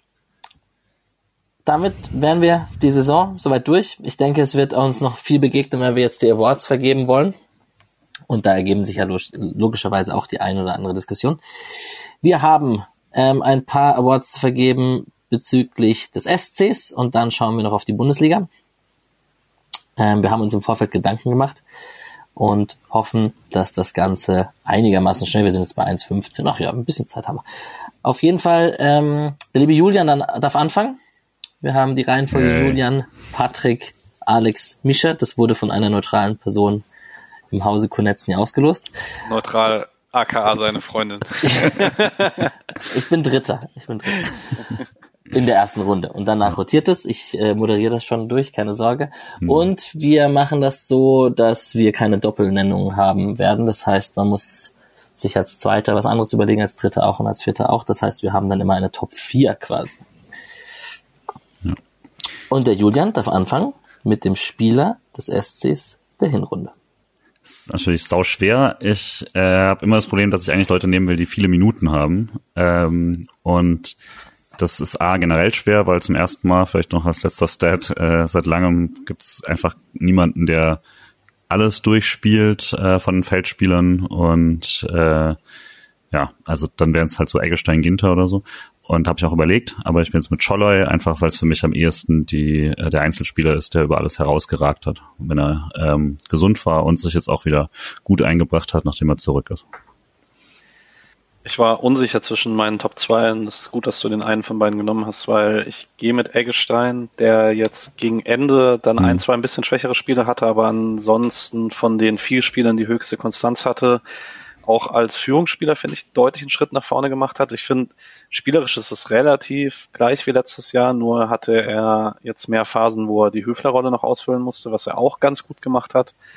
Und dann hat er halt seine Eggestein-Sachen ganz gut gemacht und war häufiger Kapitän und eindeutig der Lautsprecher auf dem Feld. Und äh, das fand ich als Entwicklungsschritt gut genug, dass er mein Spieler der Hinrunde ist. Er wäre es aber auch gewesen, wenn du nicht Schaller genommen hättest. Ich hätte auch Eggestein genommen. Den hast du mir jetzt quasi weggepickt.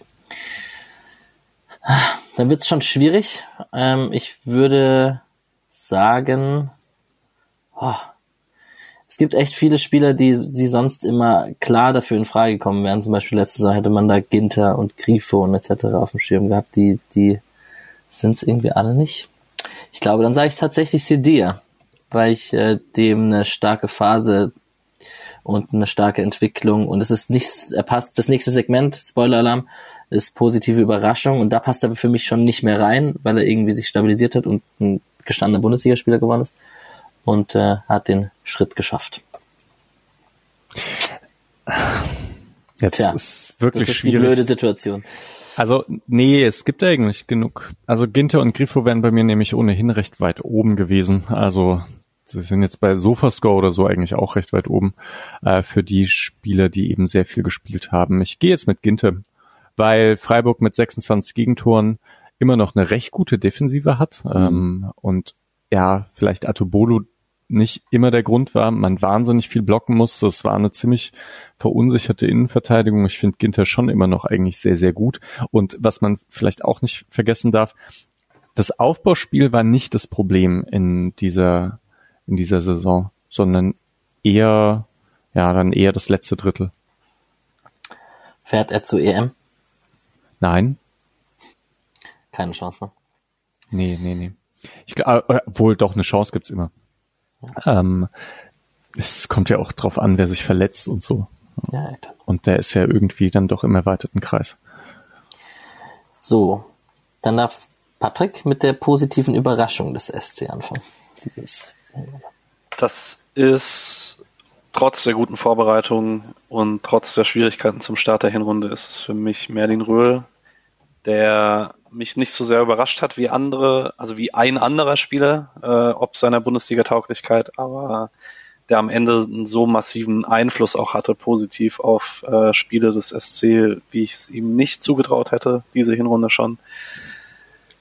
Äh, da haben wir genug Lob verteilt in den letzten Wochen, deswegen würde ich mich da relativ kurz halten. Ich glaube, das ist relativ selbsterklärend, warum ich den Röder habe. In der Hoffnung, dass der offensichtliche Pick noch kommt, nehme ich jetzt Gulde, weil ich, weil ich äh, es ihm nicht zugetraut hätte, dass er so eine Rolle spielt. Und klar ist äh, Mr. Zuverlässig, bla bla bla, ich Punkteschnitt Gulde, ihr wisst Bescheid. Aber ähm, ich feiere es einfach, dass ein älterer, erfahrener Spieler dann wichtig wird und auch für Stabilisierung sorgt. Ich hätte Röhl auf jeden Fall auch genommen. Ähm, dann die nächste Überlegung war bei mir Noah Weishaupt und den habe ich jetzt nicht genommen, weil ich von dem so viel erwartet habe. Ähm, und das mich dann eigentlich gar nicht so sehr überrascht.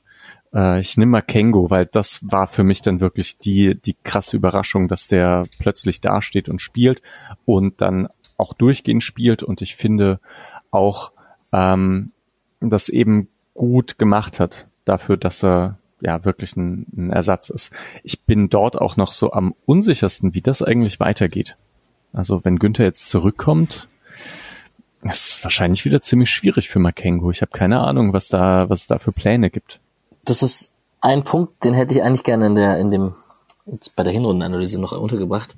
Hätte man, oder bei der Transferbilanz, hätte man einfach einen breiteren Kader, hätte man genau für so einen Spieler halt vielleicht jetzt auch die Chance, kommen wir vielleicht dich in die zweite Liga. Oder komm, du bekomm, oder die dritte Liga reicht nicht mit der zweiten Mannschaft. Wahrscheinlich wäre es jetzt durch die Position in der, in der dritten Liga eher so, man würde ihm noch mal ein halbes Jahr Spielpraxis in der zweiten Mannschaft geben, damit die die Chance haben, die Klasse zu halten und so. Aber ich finde gerade dieses eins, zwei Spieler in die zweite Liga verleihen, das äh, können wir gerade gar nicht machen. Und das hm. gibt der Kader halt nicht. Hm. Ich würde ein bisschen widersprechen, weil ich denke erstens, dass man auf der Linksverteidigerposition jetzt seit Jahren das Problem hatte, äh, eigentlich kann man da kein Backup für Günther holen, weil der durchspielt.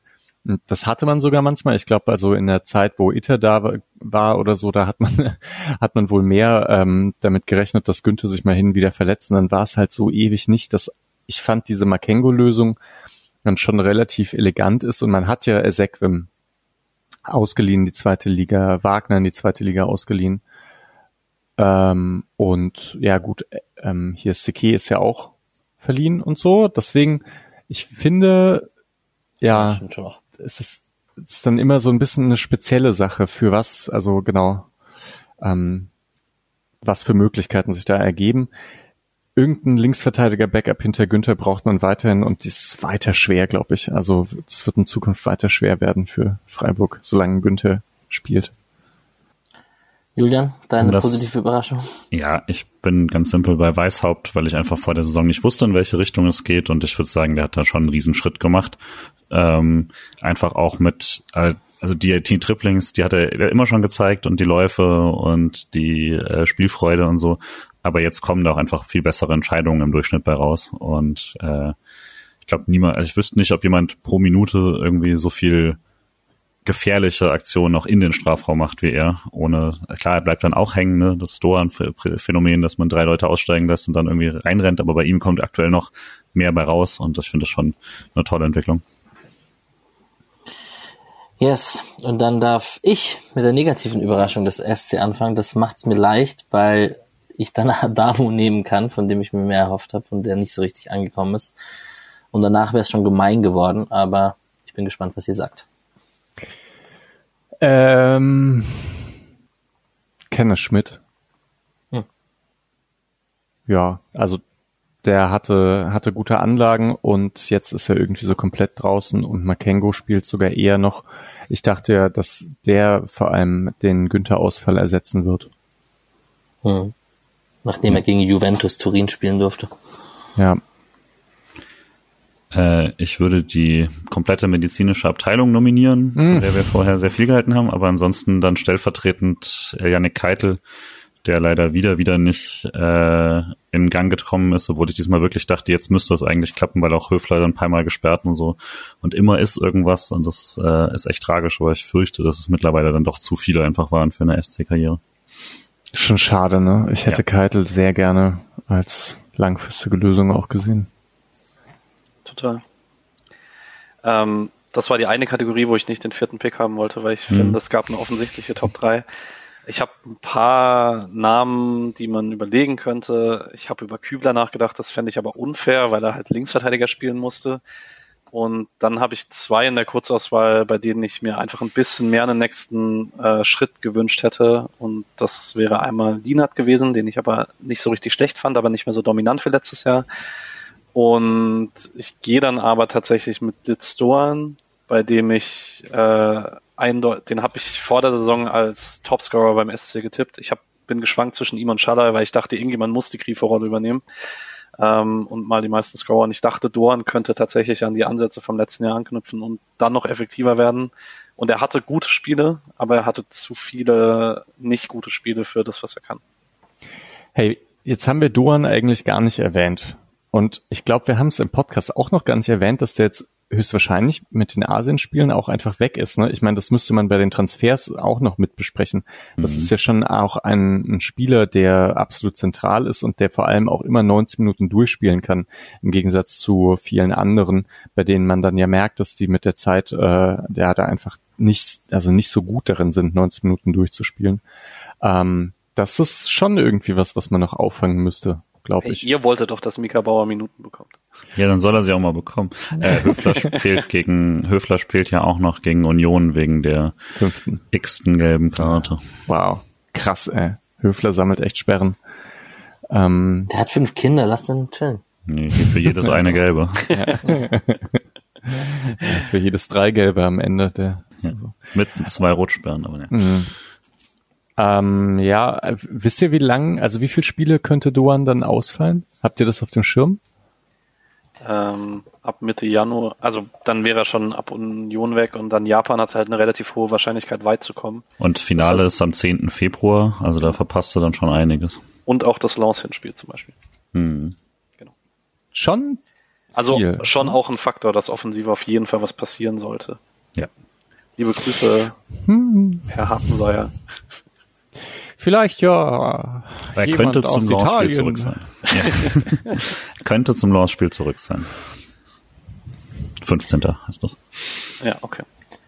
Wie seid ihr da? Hofft ihr da jetzt ganz SC Freiburg egoistisch, dass Japan früh rausfliegt? Überhaupt nicht. Oder- wenn er oder da, wenn er da teilnimmt, möchte ich, dass er einen Titel gewinnt. Das ehrt dich, Patrick. Ich hoffe auf Vorrunden aus. Ja, voll Asiatisches Deutschland, ne? Vielleicht irgendwie gegen, ja, irgendwie gegen Kirgisistan äh, rausfliegen oder so. Ich hoffe auf jeden Fall, dass äh, Guinea äh, den Afrika Cup gewinnt, dass, damit Girassi möglichst lange weg ist. Da ist aber wirklich schade für Manchester United. Hätten wären wir schon eine Kategorie weiter, wäre das eine tolle Überleitung gewesen. Ja, richtig. Es ist leider nicht ganz. Aber Ja, wir haben wir noch das Spiel des SC fürs Korrekt. Und Mischa darf anfangen, da ärgert es mich tatsächlich sehr, dass ich letzter bin, weil das wird schwer. Da hätte ich echt viel Auswahl. 5 zu 0 Olympiakos Piraeus. Ja, selbst erklärt, ne? Ja, genau. Da, weil vielleicht bei der Enttäuschung, Gregoritsch hätte ich, hätte ja auch noch ein bisschen auf meiner, also ich glaube, als Vierter wäre Gregoritsch bei mir sogar aufgetaucht, weil ich finde, dass ähm, aufgrund der letzten Saison dann die Erwartungen eben schon sehr, sehr hoch waren. Und ich finde, dass er jetzt im Gegensatz zu dem Österreich-Spiel in Deutschland ähm, auch nicht so dominant war, ohne die Tore zu treffen. Also der hat dem Spiel jetzt nicht so viel gebracht, bis dann eben der Knoten jetzt platze und ja, gut. Sind halt, jetzt hat er vier sehr gute Spiele, ne? Ja. Fünf. Ich äh, nehmen wir zurück zum Spiel des SC, ja. äh, dann das zweite 5 zu 0 einfach der Einfachheit halber. So viele krasse Spiele waren es auch nicht, ne? Aber ich habe noch überlegt, dann, vielleicht nehmt ihr dir, vielleicht sage ich am Schluss, aber ich habe noch überlegt, das Hoffenheim auswärts zu nehmen, weil ich es äh, halt so gut fand, aber ihr fand es ja anscheinend eh nicht gut. äh, ich habe überlegt, die Niederlage in Leverkusen zu nehmen, aber irgendwie möchte ich keine Niederlage nehmen. Ah, ähm, auch nicht. Ich nehme mein emotionales Stadion-Highlight dieses Jahr und das war der, hm. also diese Hinrunde, das war der Torjubel gegen Bremen in der 96. und das 1-0 und diese kitschige Story rund um Maximilian Philipp. Das war mir genug emotionales Highlight, dass man das rausheben kann. Ja. Ich habe tatsächlich das, wir haben darüber im Vorfeld geschrieben, wir beide, dass wir eine Niederlage mit drin hatten. Ich habe die Leverkusen Niederlage auch mit drin.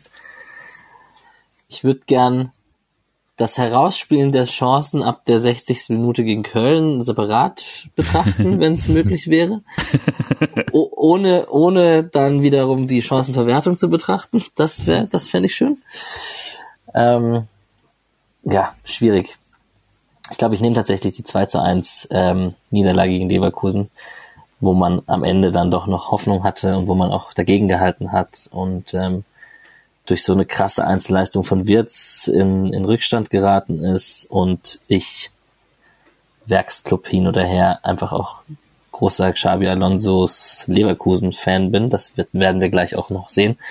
Und ähm, daher kann ich mit dieser 2 zu 1 Niederlage sehr gut leben.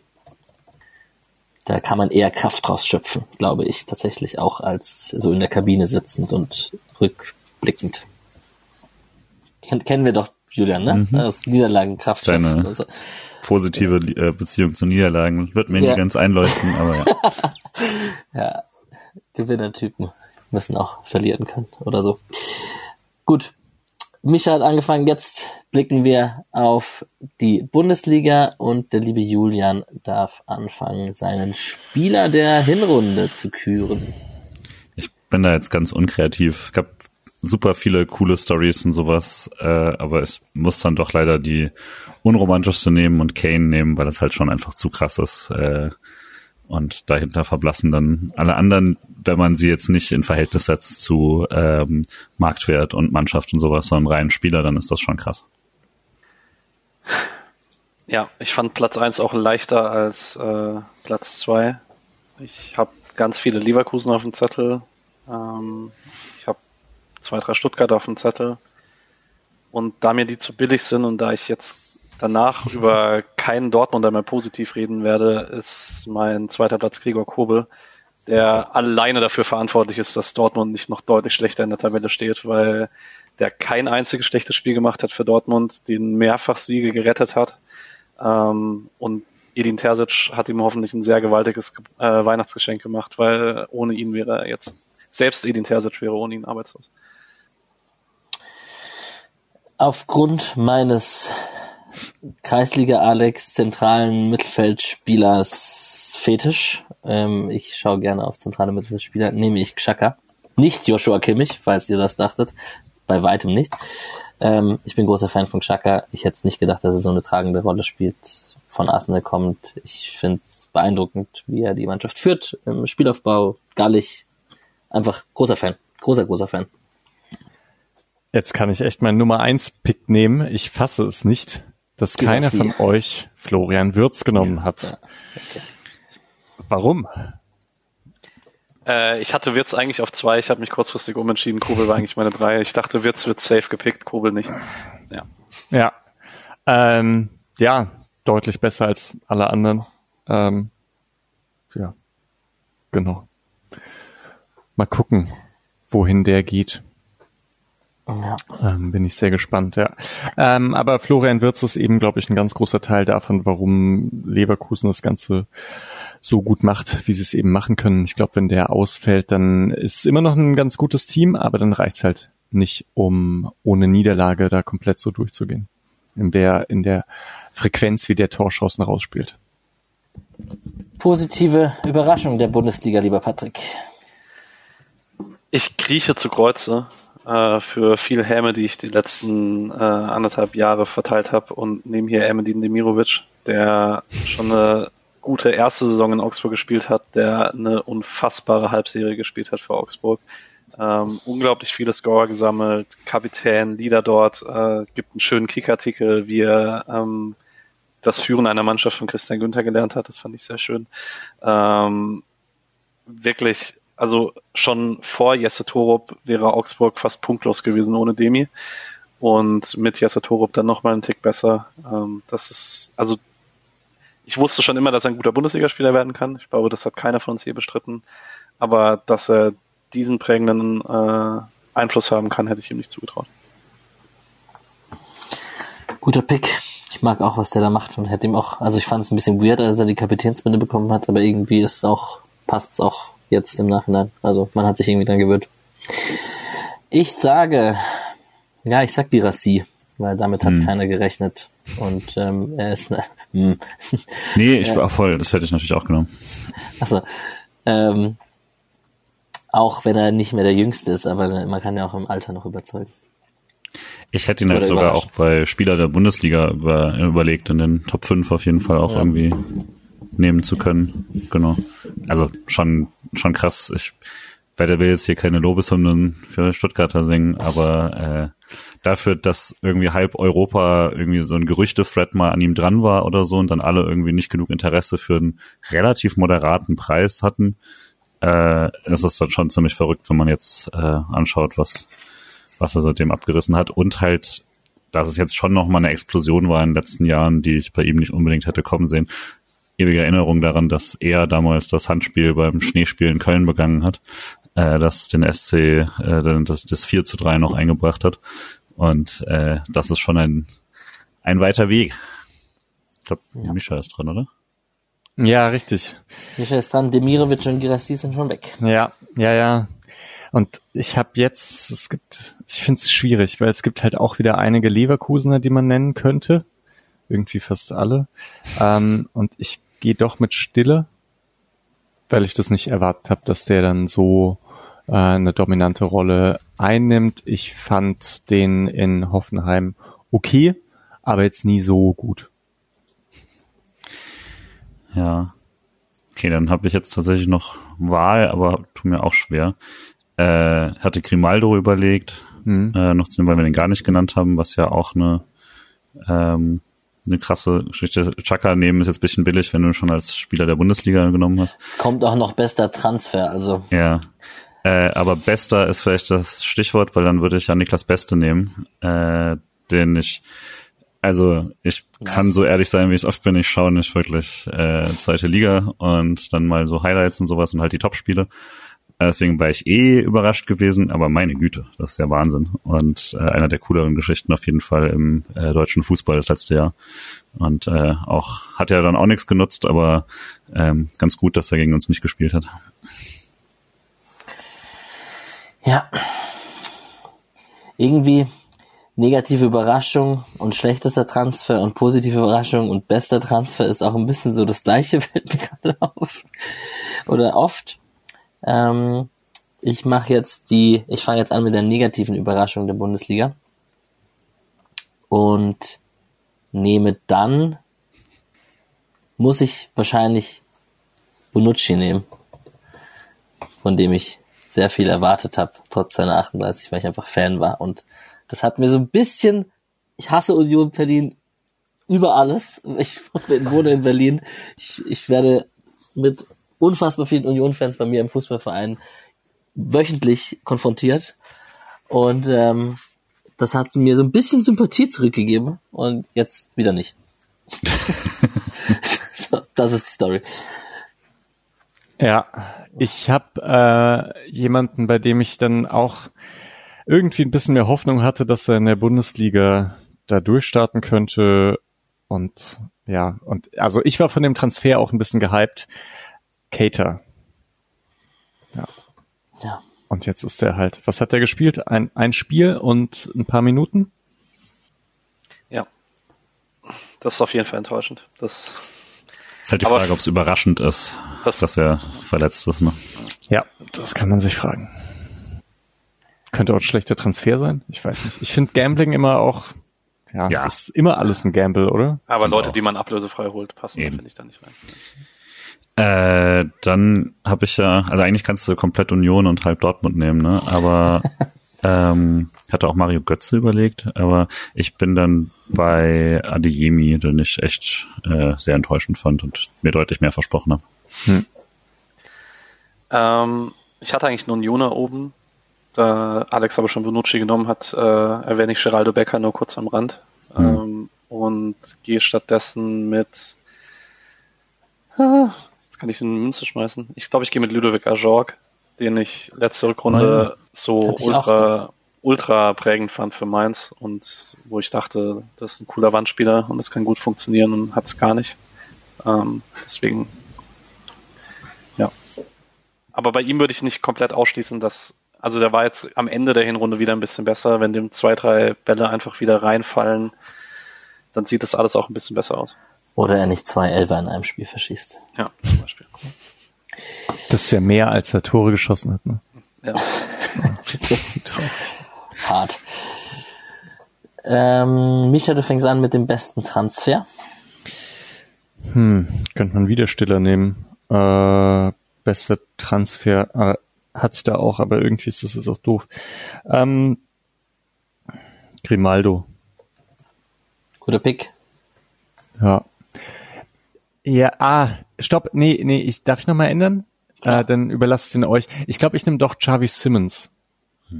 Weil das ist halt eine Laie und das ist nämlich auch ein, ein großer Gamble irgendwie, weil man, man hat Dachte, halt so Leipziger werden ignoriert. man hat halt so einen jungen Spieler und bei dem und bei einer kurzen Laie müssen die ja trotzdem sofort irgendwie äh, helfen und ja, das finde ich schon auch beeindruckend, wie gut der jetzt schon ist und wie gut er sich einfügen kann, auch gegen den Ball, was man bei so Zauberern ja auch nicht immer so sieht und finde ich schon, konnte halt diesen Olmo-Ausfall so halbwegs ersetzen und deswegen steht jetzt Leipzig irgendwie auf dem Champions League Platz und kann so halbwegs zufrieden mit der Hinrunde sein, würde ich sagen. Das liegt schon sehr an Simmons. Xavi. Ja. Ähm, ja, tatsächlich, dann nehme ich einfach Grimaldo. Äh, jetzt habt ihr beide Grimaldo angeteasert, wollt ihr noch kurz sagen, wie dominant der ist? Ja, also ist ja auch einfach in, in quasi kannst du ja wirklich, wenn du wenn du irgendwie bei FBref oder so einfach die Bundesliga-Statistiken durchscrollst und nach nach irgendwie Outliern und sonst irgendwas suchst, dann dann ist es ist es schwer überhaupt jemand anderen zu finden teilweise, weil er wirklich in jede Menge äh, Kategorien, Vorlagen, äh, wenn du den vergleichst, du hast immer diese Vergleichswerte mit Fullback, also mit, mit anderen Verteidigern oder so, wird's eh absurd, aber äh, mit Außenspielern sowas. Also und dafür ist es gilt halt nicht so richtig als Überraschung, finde ich, weil das haben sehr viele Leute erwartet, als dort als Leverkusen den an, an Land gezogen hat. Äh, aber eben, also dazu ja, glaube ich, noch ablösefrei. Also das, äh, das ist dann schon, schon der Schritt des Jahres, würde ich sagen. Ja, und es ist auch sehr interessant eigentlich mit dieser Rolle, weil wenn Leute, also wenn Teams 3-4-3 spielen, dann ist es ja schon irgendwie sehr, sehr wichtig, dass diese Schienenspieler auch diese Linie entlang rennen, wie es halt Frimpong auf der anderen Seite macht. Und Grimaldo ist genau nicht das, sondern da nutzen sie eben irgendwie diesen Plus-Spieler, um noch mehr Leute im Zentrum zu haben und das Ganze noch spielerischer zu machen. Das ähm, ist wirklich dann ja, interessant, wenn es halt auf dem Papier gar nicht unbedingt funktionieren muss. Bei Grimaldo sieht es halt so aus, als ob man, ne, als ob man ihn genau für diese Rolle gescoutet hätte. Ähm, ihr habt zwei meiner vier vorbereiteten Spiele genannt. Ähm, und ich glaube, die zwei, die ich hier noch stehen habe, sind beides ZMs, an denen Alex Herz hängt. Und ich nehme aber nicht den, an dem sein Herz noch mehr hängt, sondern ich nehme Kranik Xhaka. Ähm, den hätte ich nicht als Top-Top-Transfer gehabt auf Platz eins, weil dafür finde ich, wenn man den ganzen Transfer betrachtet, der ist halt jetzt schon dann bald, also ich glaube, er ist jetzt 32 oder 33, ist nicht ganz so lange im Zweifel da wie Grimaldo oder auch Boniface zum Beispiel, aber diesen Einfluss, den Xhaka halt sofort hatte im Bayer Mittelfeld, Alex hat ihn vorhin beschrieben, äh, hat ihn ja auch als Spieler der Saison gehabt bis jetzt, ähm, deswegen fühle ich mich sehr wohl hier. Jetzt weiß ich nur nicht, von wem du redest. Einem gewissen zentralen Mittelfeldspieler, der in Frankfurt spielt. Innenverteidiger. Nein, Hugo Larsson. Ach so, na der, ach so, klar. Ich, aber ich wollte einen anderen spielen. Ja, den habe ich jetzt lustigerweise vergessen, weil ich ihn immer hin und her geschoben habe zwischen positive Überraschung und bester Transfer. Und ähm, er steht aber tatsächlich auf meinem Zettel. Du hast natürlich recht. Das war richtig dumm. Sogar ganz oben. Ähm, ja, ich beneide Frankfurt sehr. Äh, nicht nur weil er Schwede ist, sondern weil er auch echt alles äh, da abgerissen hat, was man von ihm, also mehr als man von ihm erwartet hat und einfach einen richtig sauberen, erwachsenen Übersichtsfußball spielt in dem Alter. Das ist schon echt krass. Mega jung halt auch noch. Ja. Ich würde sagen, Frankfurt ist trotzdem sehr happy auch über den Robin Koch-Transfer, der ihnen nicht nur gerade die Punkte noch geholt hat. Ja. Ich vermisse. Also, So. ah, du, hast du jetzt deinen Pick gemacht, Alex? Ja, ja, Hugo Larsson. Ja, okay. Ich wollte da in der Kategorie noch sagen, es gab auch in die andere Richtung Ausschläge, Grüße nach Dortmund, aber allgemein war das ein absurd guter Transfersommer von vielen Bundesligisten. Also, weil wir haben jetzt nicht gesprochen über Oma Mamouche, über Dennis Undaff, über Boniface habe ich gerade kurz erwähnt, über Jonas Hofmann. Kane haben wir hier auch nicht drin, das ist für 100 Millionen vielleicht auch einfach ein bisschen einfacher, einen guten Spieler zu holen. Ähm, aber es gab echt sehr viele sehr gute Transfers, auch Hoffenheim zum Beispiel mit Anton Stach, äh, der eine richtig krasse Saison unterm Radar spielt und so. Ja, So, und dann kommen wir zu den schlechtesten, da gibt's dann vielleicht weniger. Ähm, klar, da passen natürlich jetzt auch Bonucci und Cater rein auf eine Art und Weise. Ähm, Julian ist dran, oder? nee. Bitte? Julian ist dran, oder? Genau. Julian. Ähm, ich nehme einfach Felix Metscher aus verschiedensten Gründen, aus persönlichen Gründen. Ja, äh, das stimmt bei mir auch. Und äh, für 30 Millionen äh, war das bisher auf jeden Fall nix. Ich würde vielleicht mit anderen 22-Jährigen freundlicher umgehen, das mag sein. Aber so würde ich sagen, auch rein sportlich hat sich das bisher nicht gelohnt. Patrick? Ähm, ich gehe mit Attila Scholloy äh, von Hoffenheim. Hoffenheim kriegt irgendwie seit Jahren keine Stabilität in die Innenverteidigungsposition. Scholloy sollte für 12,3 Millionen ähm, der Stamminnenverteidiger in der Dreierkette sein und ist eingestiegen, indem er Freiburg ganz dummen Elfmeter geschenkt hat. Vielen Dank an der Stelle nochmal. Ähm, und hat kein gutes Spiel gemacht für Hoffenheim, war am Ende in ein, zwei Spielen nicht mehr mehr im Kader. Das war auch für die Höhe der Ablöse einfach sehr enttäuschend. Ich habe auch einen Hoffenheimer und das ist Weghorst, von dem ich dachte, dass er gut bombt bei Hoffenheim und er macht, das macht er nicht. Ähm, sehr gut. Ihr habt äh, das noch gar nicht äh, genommen, weil ich habe ja alle Wolfsburger aufgeschrieben. ähm, und keine, keiner davon ist bei euch vorgekommen. Ich würde jetzt Lovro Meyer nehmen, einfach weil der 25 Millionen gekostet hat. Äh, da haben sie schon ordentlich daneben gegriffen, aber Mele hat 12,5 gekostet, Czerny hat 8 Millionen gekostet. Moritz Jens würde ich noch sagen, okay, der, ähm, der spielt schon ganz gut irgendwie für seine 8 Millionen. Thomas 8 Millionen, Rogerio 5,5, Cesiger 5 Millionen. Dann gibt's aber auch, die haben zum Beispiel Armin Saar ausgeliehen aus Lyon. Keine Ahnung, also wie, äh, das scheint auch überhaupt nicht aufzugehen. Ähm, ja, also irgendwie ist Wolfsburg äh, bläst der Kohle raus ohne Ende. Ich würde vielleicht noch als äh, Honorable Mention äh, dann doch mal die Bayern ins Spiel bringen, weil äh, Kim hat sich also für das Geld auch nicht gelohnt, würde ich auf jeden Fall mal sagen. Wenn man, äh, ich würde sagen, je mehr Geld man aus, ausgibt, desto eher ist das sein Transferflop und das ist schon sehr, sehr viel. Ich würde auch noch eine Honorable Mention an Rami Benzebaini Ja, geben, der das in Dortmund äh, gar nicht funktioniert. Auch Marcel Sabitzer nicht so richtig. Das ist, ja. Aber Dortmund ist auch einfach ein Clusterfuck aktuell. Und hätte man kein SC-Segment, wäre Adamo da auch dabei übrigens. Ich hatte Adamo auch auf der Shortlist, tatsächlich. Mhm. Ja. Aber es war mir für 6 Millionen zu wenig dramatisch. Tatsächlich. Das stimmt. So, und jetzt die Sektion, die mir, das Segment, was mir am schwersten fällt, weil ich echt auch einfach nicht Ah, so da, wo viel- du, wo deine Freundin mich auf Platz 4 gelost hat, wo ich keine Ahnung habe, was ich machen soll. Ja, gut, danke. Korrekt. Dafür durftest du einen Matcher gerade als ersten wählen. Patrick, fängst du an? Ich will sagen, was wir machen.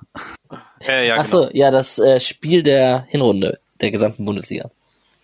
Ähm, Ich nehme nicht meinen Platz eins, weil ich glaube, meinen Platz eins haben zumindest die meisten hier gesehen. Ähm, und das ist, glaube ich, auch relativ unstrittig, welches das beste Spiel spielerisch der Saison, äh, Hinrunde war.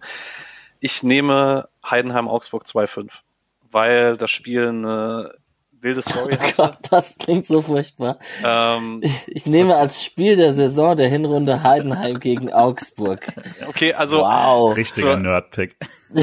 ja, nee, halt, weil es tatsächlich eine Geschichte erzählt und nicht, äh, weil das Spiel spielerisch so hochwertig gewesen wäre.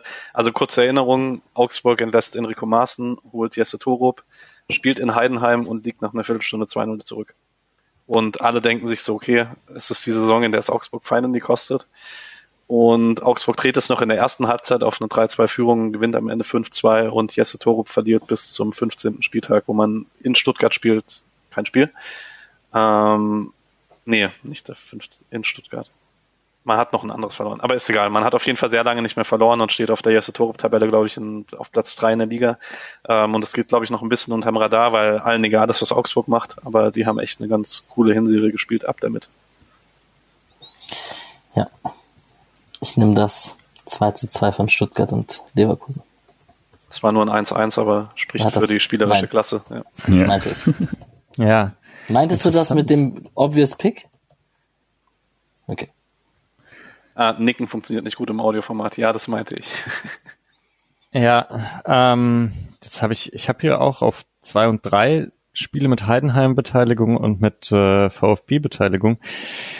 Aber ich, ja, ich mach vielleicht Stuttgart gegen Dortmund, weil es, äh, würde ich sagen, diese, also die großen das große Thema dieser Saison am besten, finde ich, zusammenfasst. Also Dortmund, die halt wirklich nicht so gut spielen und wie beeindruckend Stuttgart ist, finde ich, kann man genau in dem Spiel am besten ablesen. Am Ende, also verlieren, also verlieren sie es nicht, aber ähm, kassieren sie da fast noch einen Unentschieden.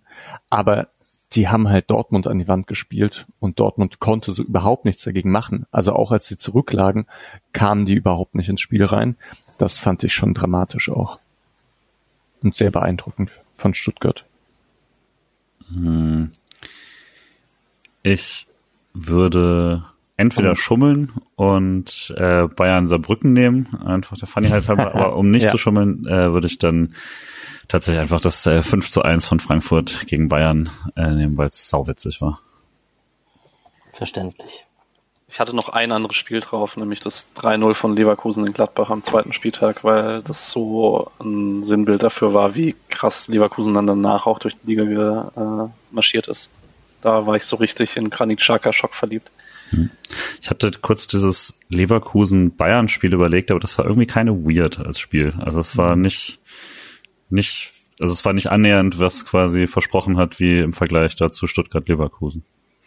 Ja, da war Leverkusen am Anfang auch so ein bisschen unsicher, ne? Das war irgendwie noch so Ja. die Frage, boah, können wir das überhaupt gegen so ein gutes Team auch spielen? Haben dann ein paar komische Pässe gehabt und dann, ja, haben sie es aber noch weiter durchgezogen und kamen dann ja auch immer besser ins Spiel rein. Deswegen, ich glaube, es war ein- für die ein ziemlich wichtiges Spiel auch, dass sie, dass sie das dann bestätigen konnten in gewissem Sinne. Aber also auch, das war nicht so in Reinform Leverkusen wie sonst. Ja. Alright. Dann haben wir unsere Awards vergeben und dann möchte ich mit euch einmal kurz Hinrundenbilanz von unseren Tipps vor der Saison ziehen. Ich überflieg's nur kurz und ihr könnt mich gerne unterbrechen oder mir wird sich von selbst zeigen, wo es Gesprächsbedarf gibt. Ähm, erst die Platzierung Patrick 4, Alex 6, Mischa 7, Julian 9. Also alles es ist ja relativ in Ordnung, wenn man so die, die Quersumme zieht. Ähm, bester SC-Torschütze hattet ihr drei Grifo und ich Gregoritsch. Das ist, ja, beide haben Hattrick erzielt. Ist okay. äh, meiste Scorer war Grifo bei allen, außer bei Patrick Doan. Hm, Was ist denn spannend? Bester SC-Rookie hatte ich Adamu. Das war nicht so geglückt. Ähm, mit Atubolo und Weißhaupt wart ihr da schon besser dabei. Abschneiden, international waren alle optimistisch, außer Patrick, der hat Conference League, Conference League Sieger gesagt. Und wir alle Viertelfinale. Ähm, genau, das, das Ausscheiden im DFB-Pokal hatte keiner auf dem Schirm, logischerweise. Mm, mm, mm. Ja, Vielleicht Vizemeister. als kleinen Einwand, weil Mischa, äh, vielleicht ist es dann auch ein bisschen rückblickende Erinnerung, weil wenn du hier quasi, aber du hast es ja dann schon quasi gecallt mit Weißhaupt, deswegen passt das natürlich dann auch, dass er Stark. nicht deine Überraschung wird quasi. Äh, aber auch ein bisschen, ich glaube, wir hatten einfach Rookie best äh, bestimmt als unter 23 oder so. Äh, weil sonst wäre es natürlich eine Frechheit, da Weißhaupt noch zählen zu lassen. Ach so, naja. Nee, der hatte jetzt vor dieser Saison, glaube ich, zwei Spiele von Anfang an. Ja. Aber war jetzt schon lange kein, kein neuer, aber wir hatten ja gesagt, einfach junge Spieler und dann Ach hat es, so, glaube ich, am besten gepasst. Rookie wirklich als Sinne von auch Neuzugang. Hm. Oder halt erste Profisaison, wie jetzt bei Atubolo, der ja auch schon mal gespielt hat. Aber so. Ja. Ja, ja, okay. Röhl wäre dann so dazwischen gewesen, ja. Ich möchte kurz betonen, dass ich Leverkusen als Vizemeister und Stuttgart als Overperformer getippt habe. Stark. Stark? Das ist wirklich stark. Und Gladbach als Underperformer. Aber gut, Gladbach ist so Ja. irgendwie das, was sie Ich möchte aber auch betonen, dass du äh, bei meiste Tore Kane und Selke aufgeschrieben hattest und als Hot Take, dass Selke zur EM fährt. Also ich, ist blöd, wenn nicht nur ich die, die Übersicht offen habe, ne? Ja, genau, so ein Neuer vielleicht. Behrens, ja. Selke. Ja. Ja, ansonsten. Kann Also- vielleicht noch äh, selber ein bisschen. Äh, Ja, das ist echt schlimm. Gibt's einen deutschen Begriff für Eat Crow? Also Krautessen funktioniert ja nicht. Ist egal. Ich habe Union Berlin als Vizemeister getippt. Das ist sehr hart. Aber dafür habe ich äh, Dortmund als Underperformer. Das, Ich äh, habe Leverkusen als Underperformer. Und Misha und Julian haben Sebastian Aller als Torschützenkönig. Aber ja, Da ist Selke wahrscheinlicher, würde ich behaupten. Alright. Ich glaube, den Hot Take kann ich noch vorlesen von jedem, dann können wir das abschließen. Ich habe gesagt, Selke fährt zur EM als Hoffnungsträger. Ähm, Julian hat gesagt, Kleindienst zerballert die Liga. Das Nicht ist okay. schlecht. Ja, ist Nicht okay. schlecht. Misha hat gesagt, die Bundesliga wird lame. falsch, vollkommen falsch. Also mit Stuttgart und Leverkusen kann man halt echt nicht sagen, dass die Bundesliga lame wird. Und Patrick hat gesagt, Wolfsburg im Abstiegskampf. Ja. Ja. Wenn die anderen halt nicht leider noch schlechter wären, dann ja. Ja. Aber, also hast dich was getraut, finde ich gut, dass man auch nicht sagt, äh, Wolfsburg wird schlechtes Mittelfeld. Das wäre dann auch schon, kann man auch schon nehmen, aber ja, nicht so krass. Juti, wir werden am Ende der Saison, wir können das nicht mehr ändern, das war nur eine Zwischenbilanz, wir werden am Ende der Saison gucken und das nochmal ausführlich anschauen. Dann haben wir noch kurz Leihspieler und die anderen Äste-Teams und dann landen wir, glaube ich, bei knapp zwei Stunden insgesamt. Ähm, ich lese kurz vor, ihr könnt gerne einhaken. Wir haben Robert Wagner, der bei Fürth 17 Spiele in der Hinrunde gemacht hat, ein Tor, vier Assists. Äh, Fürth ist Fünfter. Er ist klarer Stammspieler ähm, als Sechser in einem offensiven 3-5-2, gute Passquote, 81 Prozent, 56 Prozent Zweikampfquote, keine krassen Fehler. Ist er ein möglicher Höflerersatz? Das, das finde ich schwer zu beurteilen, weil Fürth einen sehr anderen Stil spielt unter Zorniger als Freiburg. Aber ich finde es tatsächlich sehr beeindruckend, wie groß die Verantwortung ist, die Zorniger im Übertragen hat und dass es tatsächlich keine klaren Fehler gibt. Äh, also ähm, SofaScore hat ja immer sowohl die Errors leading to Goals als auch Errors leading to Chances und da steht bei ihm bei beidem eine Null. Als 20-jähriger Sechser in der zweiten Liga ist das sehr beeindruckend und geht fast ein bisschen unter, weil Fürth so einen unglaublich dominanten Julian Green neben ihm hat, der dann mehr Platz einnimmt in der Zweitliga-Betrachtung, so allgemein, aber das finde ich auch ganz okay. Wenn man sich Fürth-Spieler anguckt und man guckt sich nur Robert Wagner an, glaubt man nicht, dass da ein 20-Jähriger steht und das ist ein sehr guter Schritt. Ja, ich mache mir jetzt immer ein bisschen Sorgen, weil Tempelmann, also ich fand den halt in seiner ersten Nürnberg-Saison auch sehr gut und jetzt scheint er dann doch recht weit weg davon zu sein, dass er wirklich Freiburg weiterhelfen könnte, wenn er, wenn man ihn behalten hätte. Ähm, äh, deswegen mal sehen, wie sich das weiterentwickelt, aber ich finde, er macht auf jeden Fall genug Schritte, um äh, interessant zu sein, in Freiburg Kaderspieler zu sein. Und es müssen halt auch nicht alle mit 20 schon fertig sein, sondern das kann jetzt vielleicht auch einfach noch drei Jahre gehen. Ist auch okay. Ja, wird spannend, auf jeden Fall.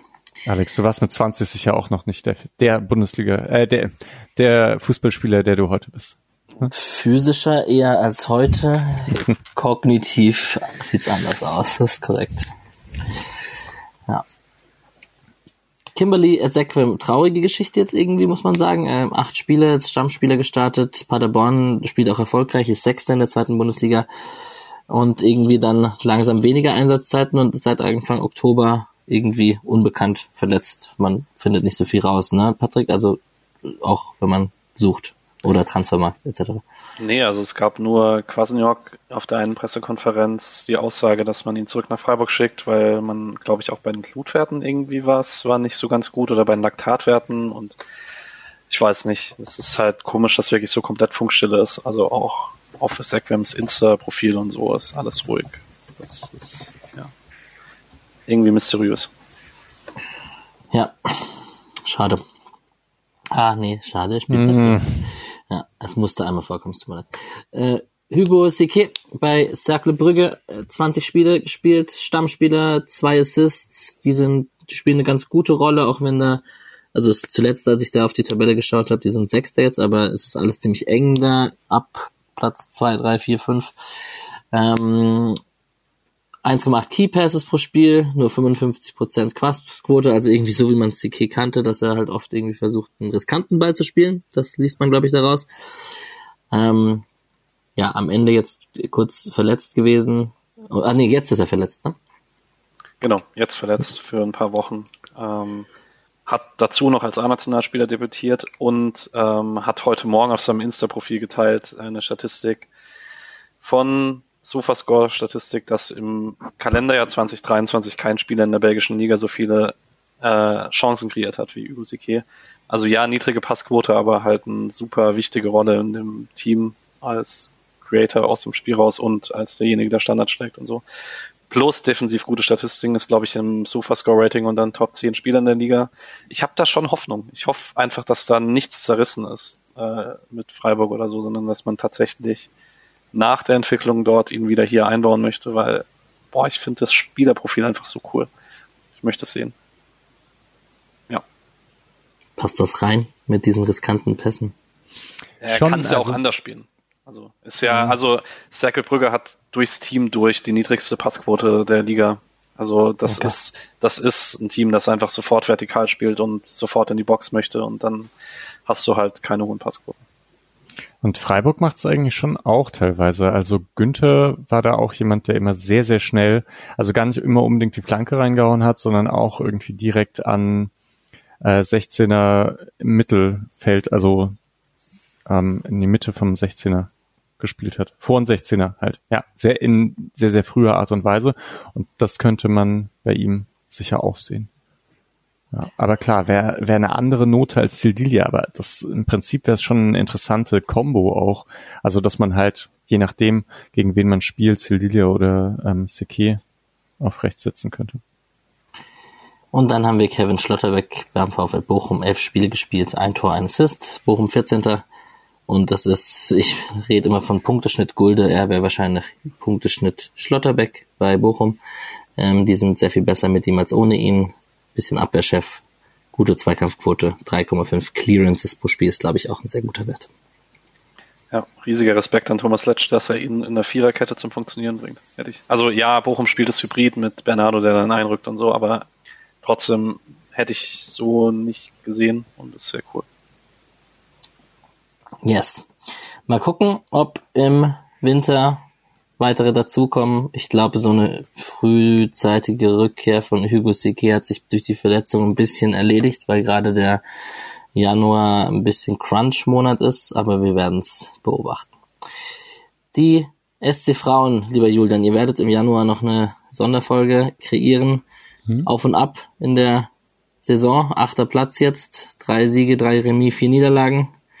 Was macht man aus der Saison? Ja, also es ist eine Achterbahnfahrt. Ich weiß auch noch nicht, in welche Richtung es weitergeht. Ich glaube, äh, da man die Punkte halt hat liegen lassen gegen die Abstiegskandidaten bisher. Ein Punkt gegen Duisburg und Nürnberg äh, ist halt viel zu wenig. Wenn man da normal gewonnen hätte, wäre man ganz gut. So ist es halt nicht. Ähm, und bisher hat man nur Offensivspielerinnen verpflichtet. Musste man auch, dringend nötig, aber äh, und eine Sechserin äh, mit, äh, mit äh, Emma Carrick, die ich aber noch nicht weiß, ob die jetzt direkt spielen kann. Die kommt aus den USA, aus dem College. Ist mir ein bisschen unklar, ob die jetzt direkt dann äh, eingebaut werden kann. Und äh, bin sehr, sehr gespannt auf die Rückrunde, aber ich hätte schon noch gerne eine weitere Option defensiv vielleicht, äh, um da etwas mehr äh, Entspannung zu haben, auch für, für die Abwehr. 23 Gegentore ist halt schon sehr, sehr viel äh, in zehn Spielen. Auch hier die Freiburg-Frage, Abstiegssorgen? Nee, dafür sind äh, Nürnberg und Duisburg deutlich zu weit hinten dran und selbst RB Leipzig äh, ist deutlich eher Abstiegskandidat. Aber man muss auch nicht mit dem Feuer spielen. Genau. Weißt du, welche Mannschaft Abstiegskandidat ist? Ja. Schön. Tada. Die, die 20. in der dritten Liga ist, äh, nur zwei Siege geholt hat, drei Unentschieden und bei 15 Niederlagen 40 Gegentore bei 16 geschossenen, 11 Punkte Rückstand auf dem Nicht-Abstiegsplatz und ähm, bester Torschütze ist Bräunig mit drei Toren. Ja, das ist schon ziemlich bitter. Also mal gucken, was das wird.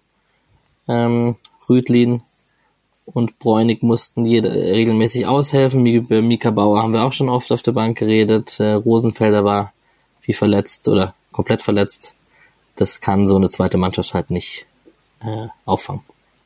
Ja, dazu kommt noch Niklas Sauter fast die ganze Saison verletzt verpasst, der letzte Saison ein sehr guter Torhüter war, wenn er gespielt hat statt Atubolu.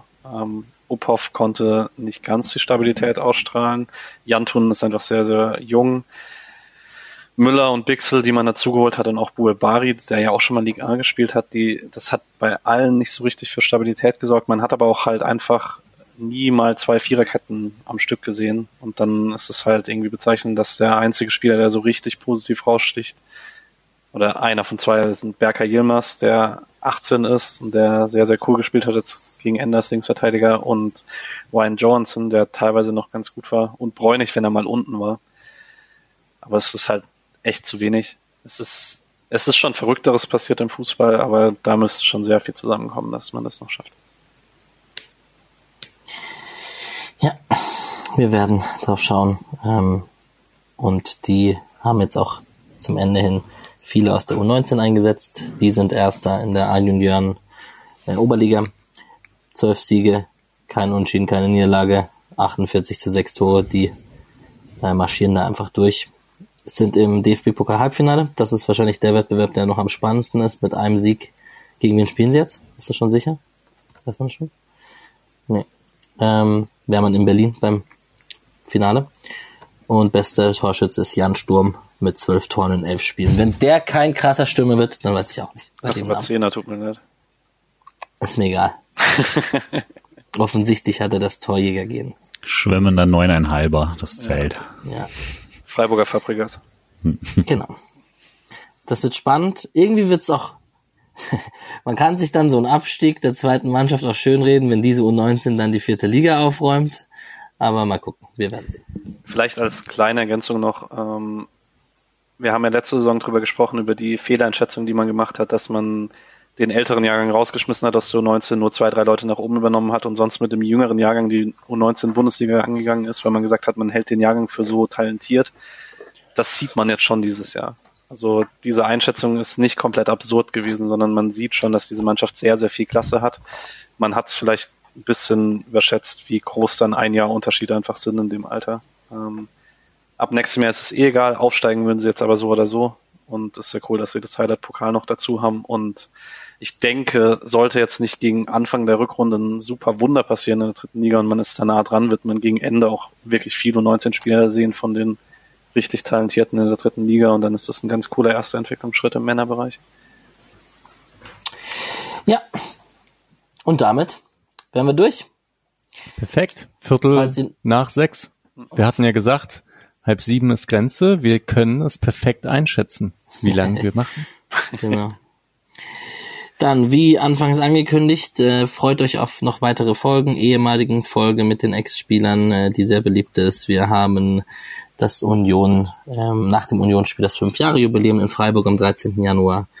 Die Frauen-Sonderfolge wird kommen, das Interview mit Stadionsprecherin Julika Goldschmidt wird kommen und wir freuen uns, wenn ihr das Ganze unterstützen würdet über die Links in den Shownotes. Ich wünsche euch allen einen guten Rutsch, ähm, euch dreien, aber auch allen Zuhörern und Zuhörerinnen und ähm, kommt gut ins neue Jahr. Ja, immer Pyrotechnik äh, verlässt immer die Hand, ist jetzt äh, in dem Fall. Also an Silvester. Stark. Das, ja, Das- andere. Aber schießt ihr nicht auf andere, bitte, sondern in die Luft und sprengt euch auch nicht die eigenen Hände weg und so. Ihr, ihr wisst. Dann würde sie ja die Hand äh, verlassen. Ja, stimmt. Ja. Dann verlässt die Hand den Körper. hm? Ja. Macht's gut. Jo, perfekt. Ciao. Rein. Ciao, ciao. Tschüss. Tschüss. So böse ich nicht mal an.